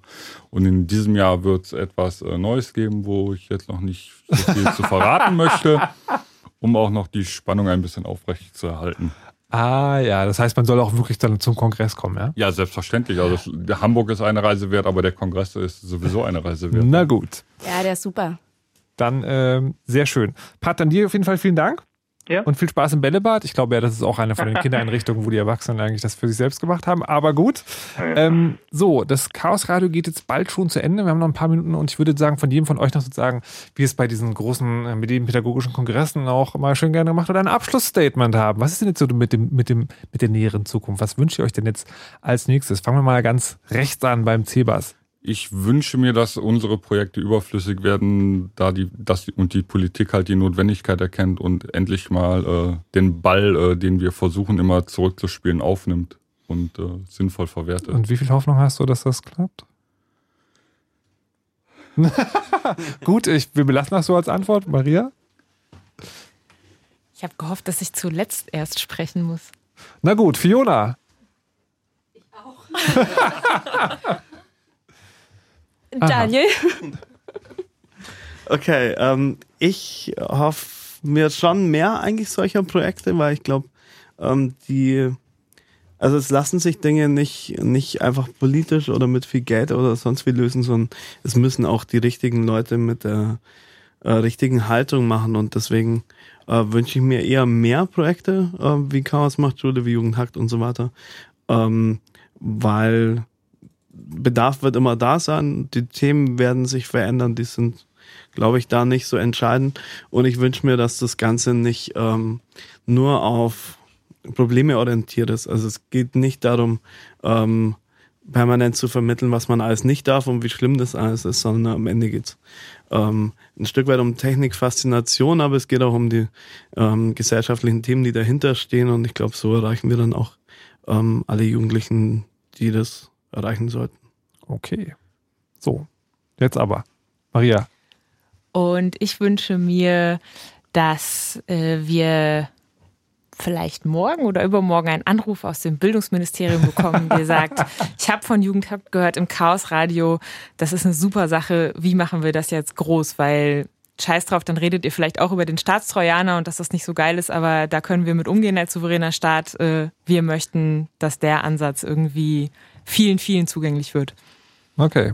So, jetzt gibt's keine Ausrede mehr, Fiona. Ja, ich ähm, wünsche mir, dass solche Projekte wie von uns oder andere auch strukturell etwas ändern, nämlich dass sie Leuten die Angst nehmen davor, sich mit Technik auseinanderzusetzen, dass sie Leuten, die Menschen, die sich für Computer interessieren, auch eine Chance geben und viele, viele Möglichkeiten geben, ohne dass da noch Barrieren dazwischen sind, ähm, ja, oder dass sie denken, sie können das ja gar nicht. Ähm, daran möchte ich gerne was ändern. Aber natürlich will ich vor allem, dass äh, noch viel, viel mehr Leute das machen. Gerne auch besser als wir alle zusammen. Äh, wir wollen ja auch gar nicht arbeiten. Wir geben das total gerne ab. Wenn es da mehr Leute gibt, die das machen, super cool. Ihr seid alle Hörer und Hörerinnen, sind herzlich dazu aufgerufen. Und dritte strukturelle Änderung, dass alle Leute, die solche Fähigkeiten besitzen, Bescheid wissen, das auch gerne weitergeben. So, große Wünsche könnt ihr gerne erfüllen. Ähm, ihr könnt einen Anfang machen für Leute, die sich da potenziell für interessieren, könnt eben den Podcast dieser Sendung weitergibt. Erscheint im Laufe der Nacht noch auf fritz.de, dann später auch irgendwann auf chaosradio.ccc.de. Außerdem soll ich noch sagen, wenn ihr euch für das Projekt Chaos macht Schule interessiert, es gibt an Berlin in jedem ersten Mittwoch des Monats im Chaos Computer Club Berlin ab 20 Uhr ein Treffen. In der Marienstraße 11 ist das. Und falls ihr euch generell für Themen interessiert und denkt so, ja, dieser Club, vielleicht könnte man da mal äh, gucken, so was sie so machen, so ganz vorsichtig. Dienstag und Donnerstag haben die Tag der offenen Tür. Mein Name ist Markus Richter, ich verabschiede mich jetzt auch. Bedanke mich nochmal bei Fiona, Daniel, Maria, Leander und Cebas. Wiedersehen. Wir danken dir. Tschüss. und übergebe dann einen Nightfight mit Flo Heiler, der euch, äh, wenn ich es richtig sehe, so wie immer mit Gitarrenmusik bewerfen wird, bis euch die Ohren bluten. Eine Sache bleibt mir noch zu sagen. Lasst euch nicht überwachen und verschlüsselt immer schön eure Backups. Tschüss! You know how all those bad boy rappers claim how much weed they drink, and how many 40s they smoke, and how many women they've kissed with at the same time. But you see, I'm addicted to something else. It's not about fancy cars or bling bling, unless it's a glitter animation. I've seen more websites than any lousy ass browser. I've clicked more than Douglas Engelbart. I'm as bossy as Bowser. Don't even remember all my email addresses. And I've got more screen names than Sleepy's got mattresses. I need the internet like Whitney Houston needs crack. If you feel the same way, let me see a delicious this track.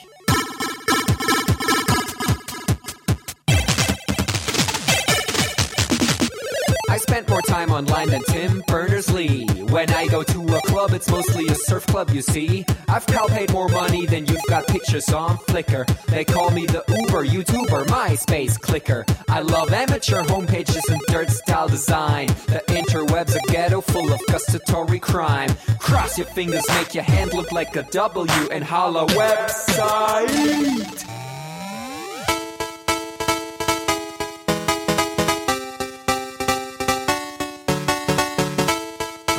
My future girlfriend.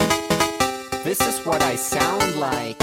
Uh, orders ending, upping it up. Check your birthday, keep on fucking it up. What? All my bitches up in the club. Let me see you shaking it, don't stop. Rub it down, bounce around, wiggle every pound. Get it to the hyper ground. Everybody dance, jump if you like it, this sound.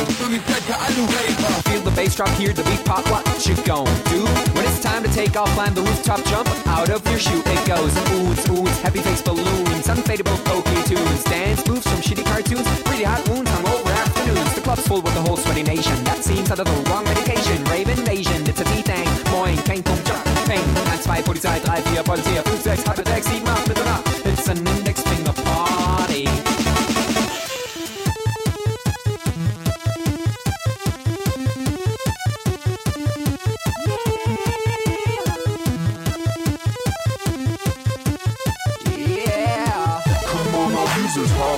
Website. Even your losers holla Website.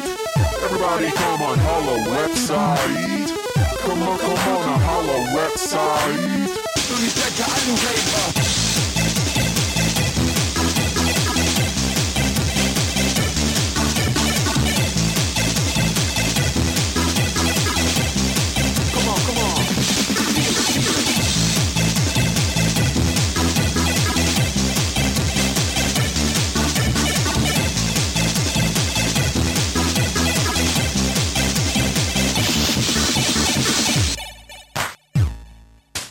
forget I'm in your extended network.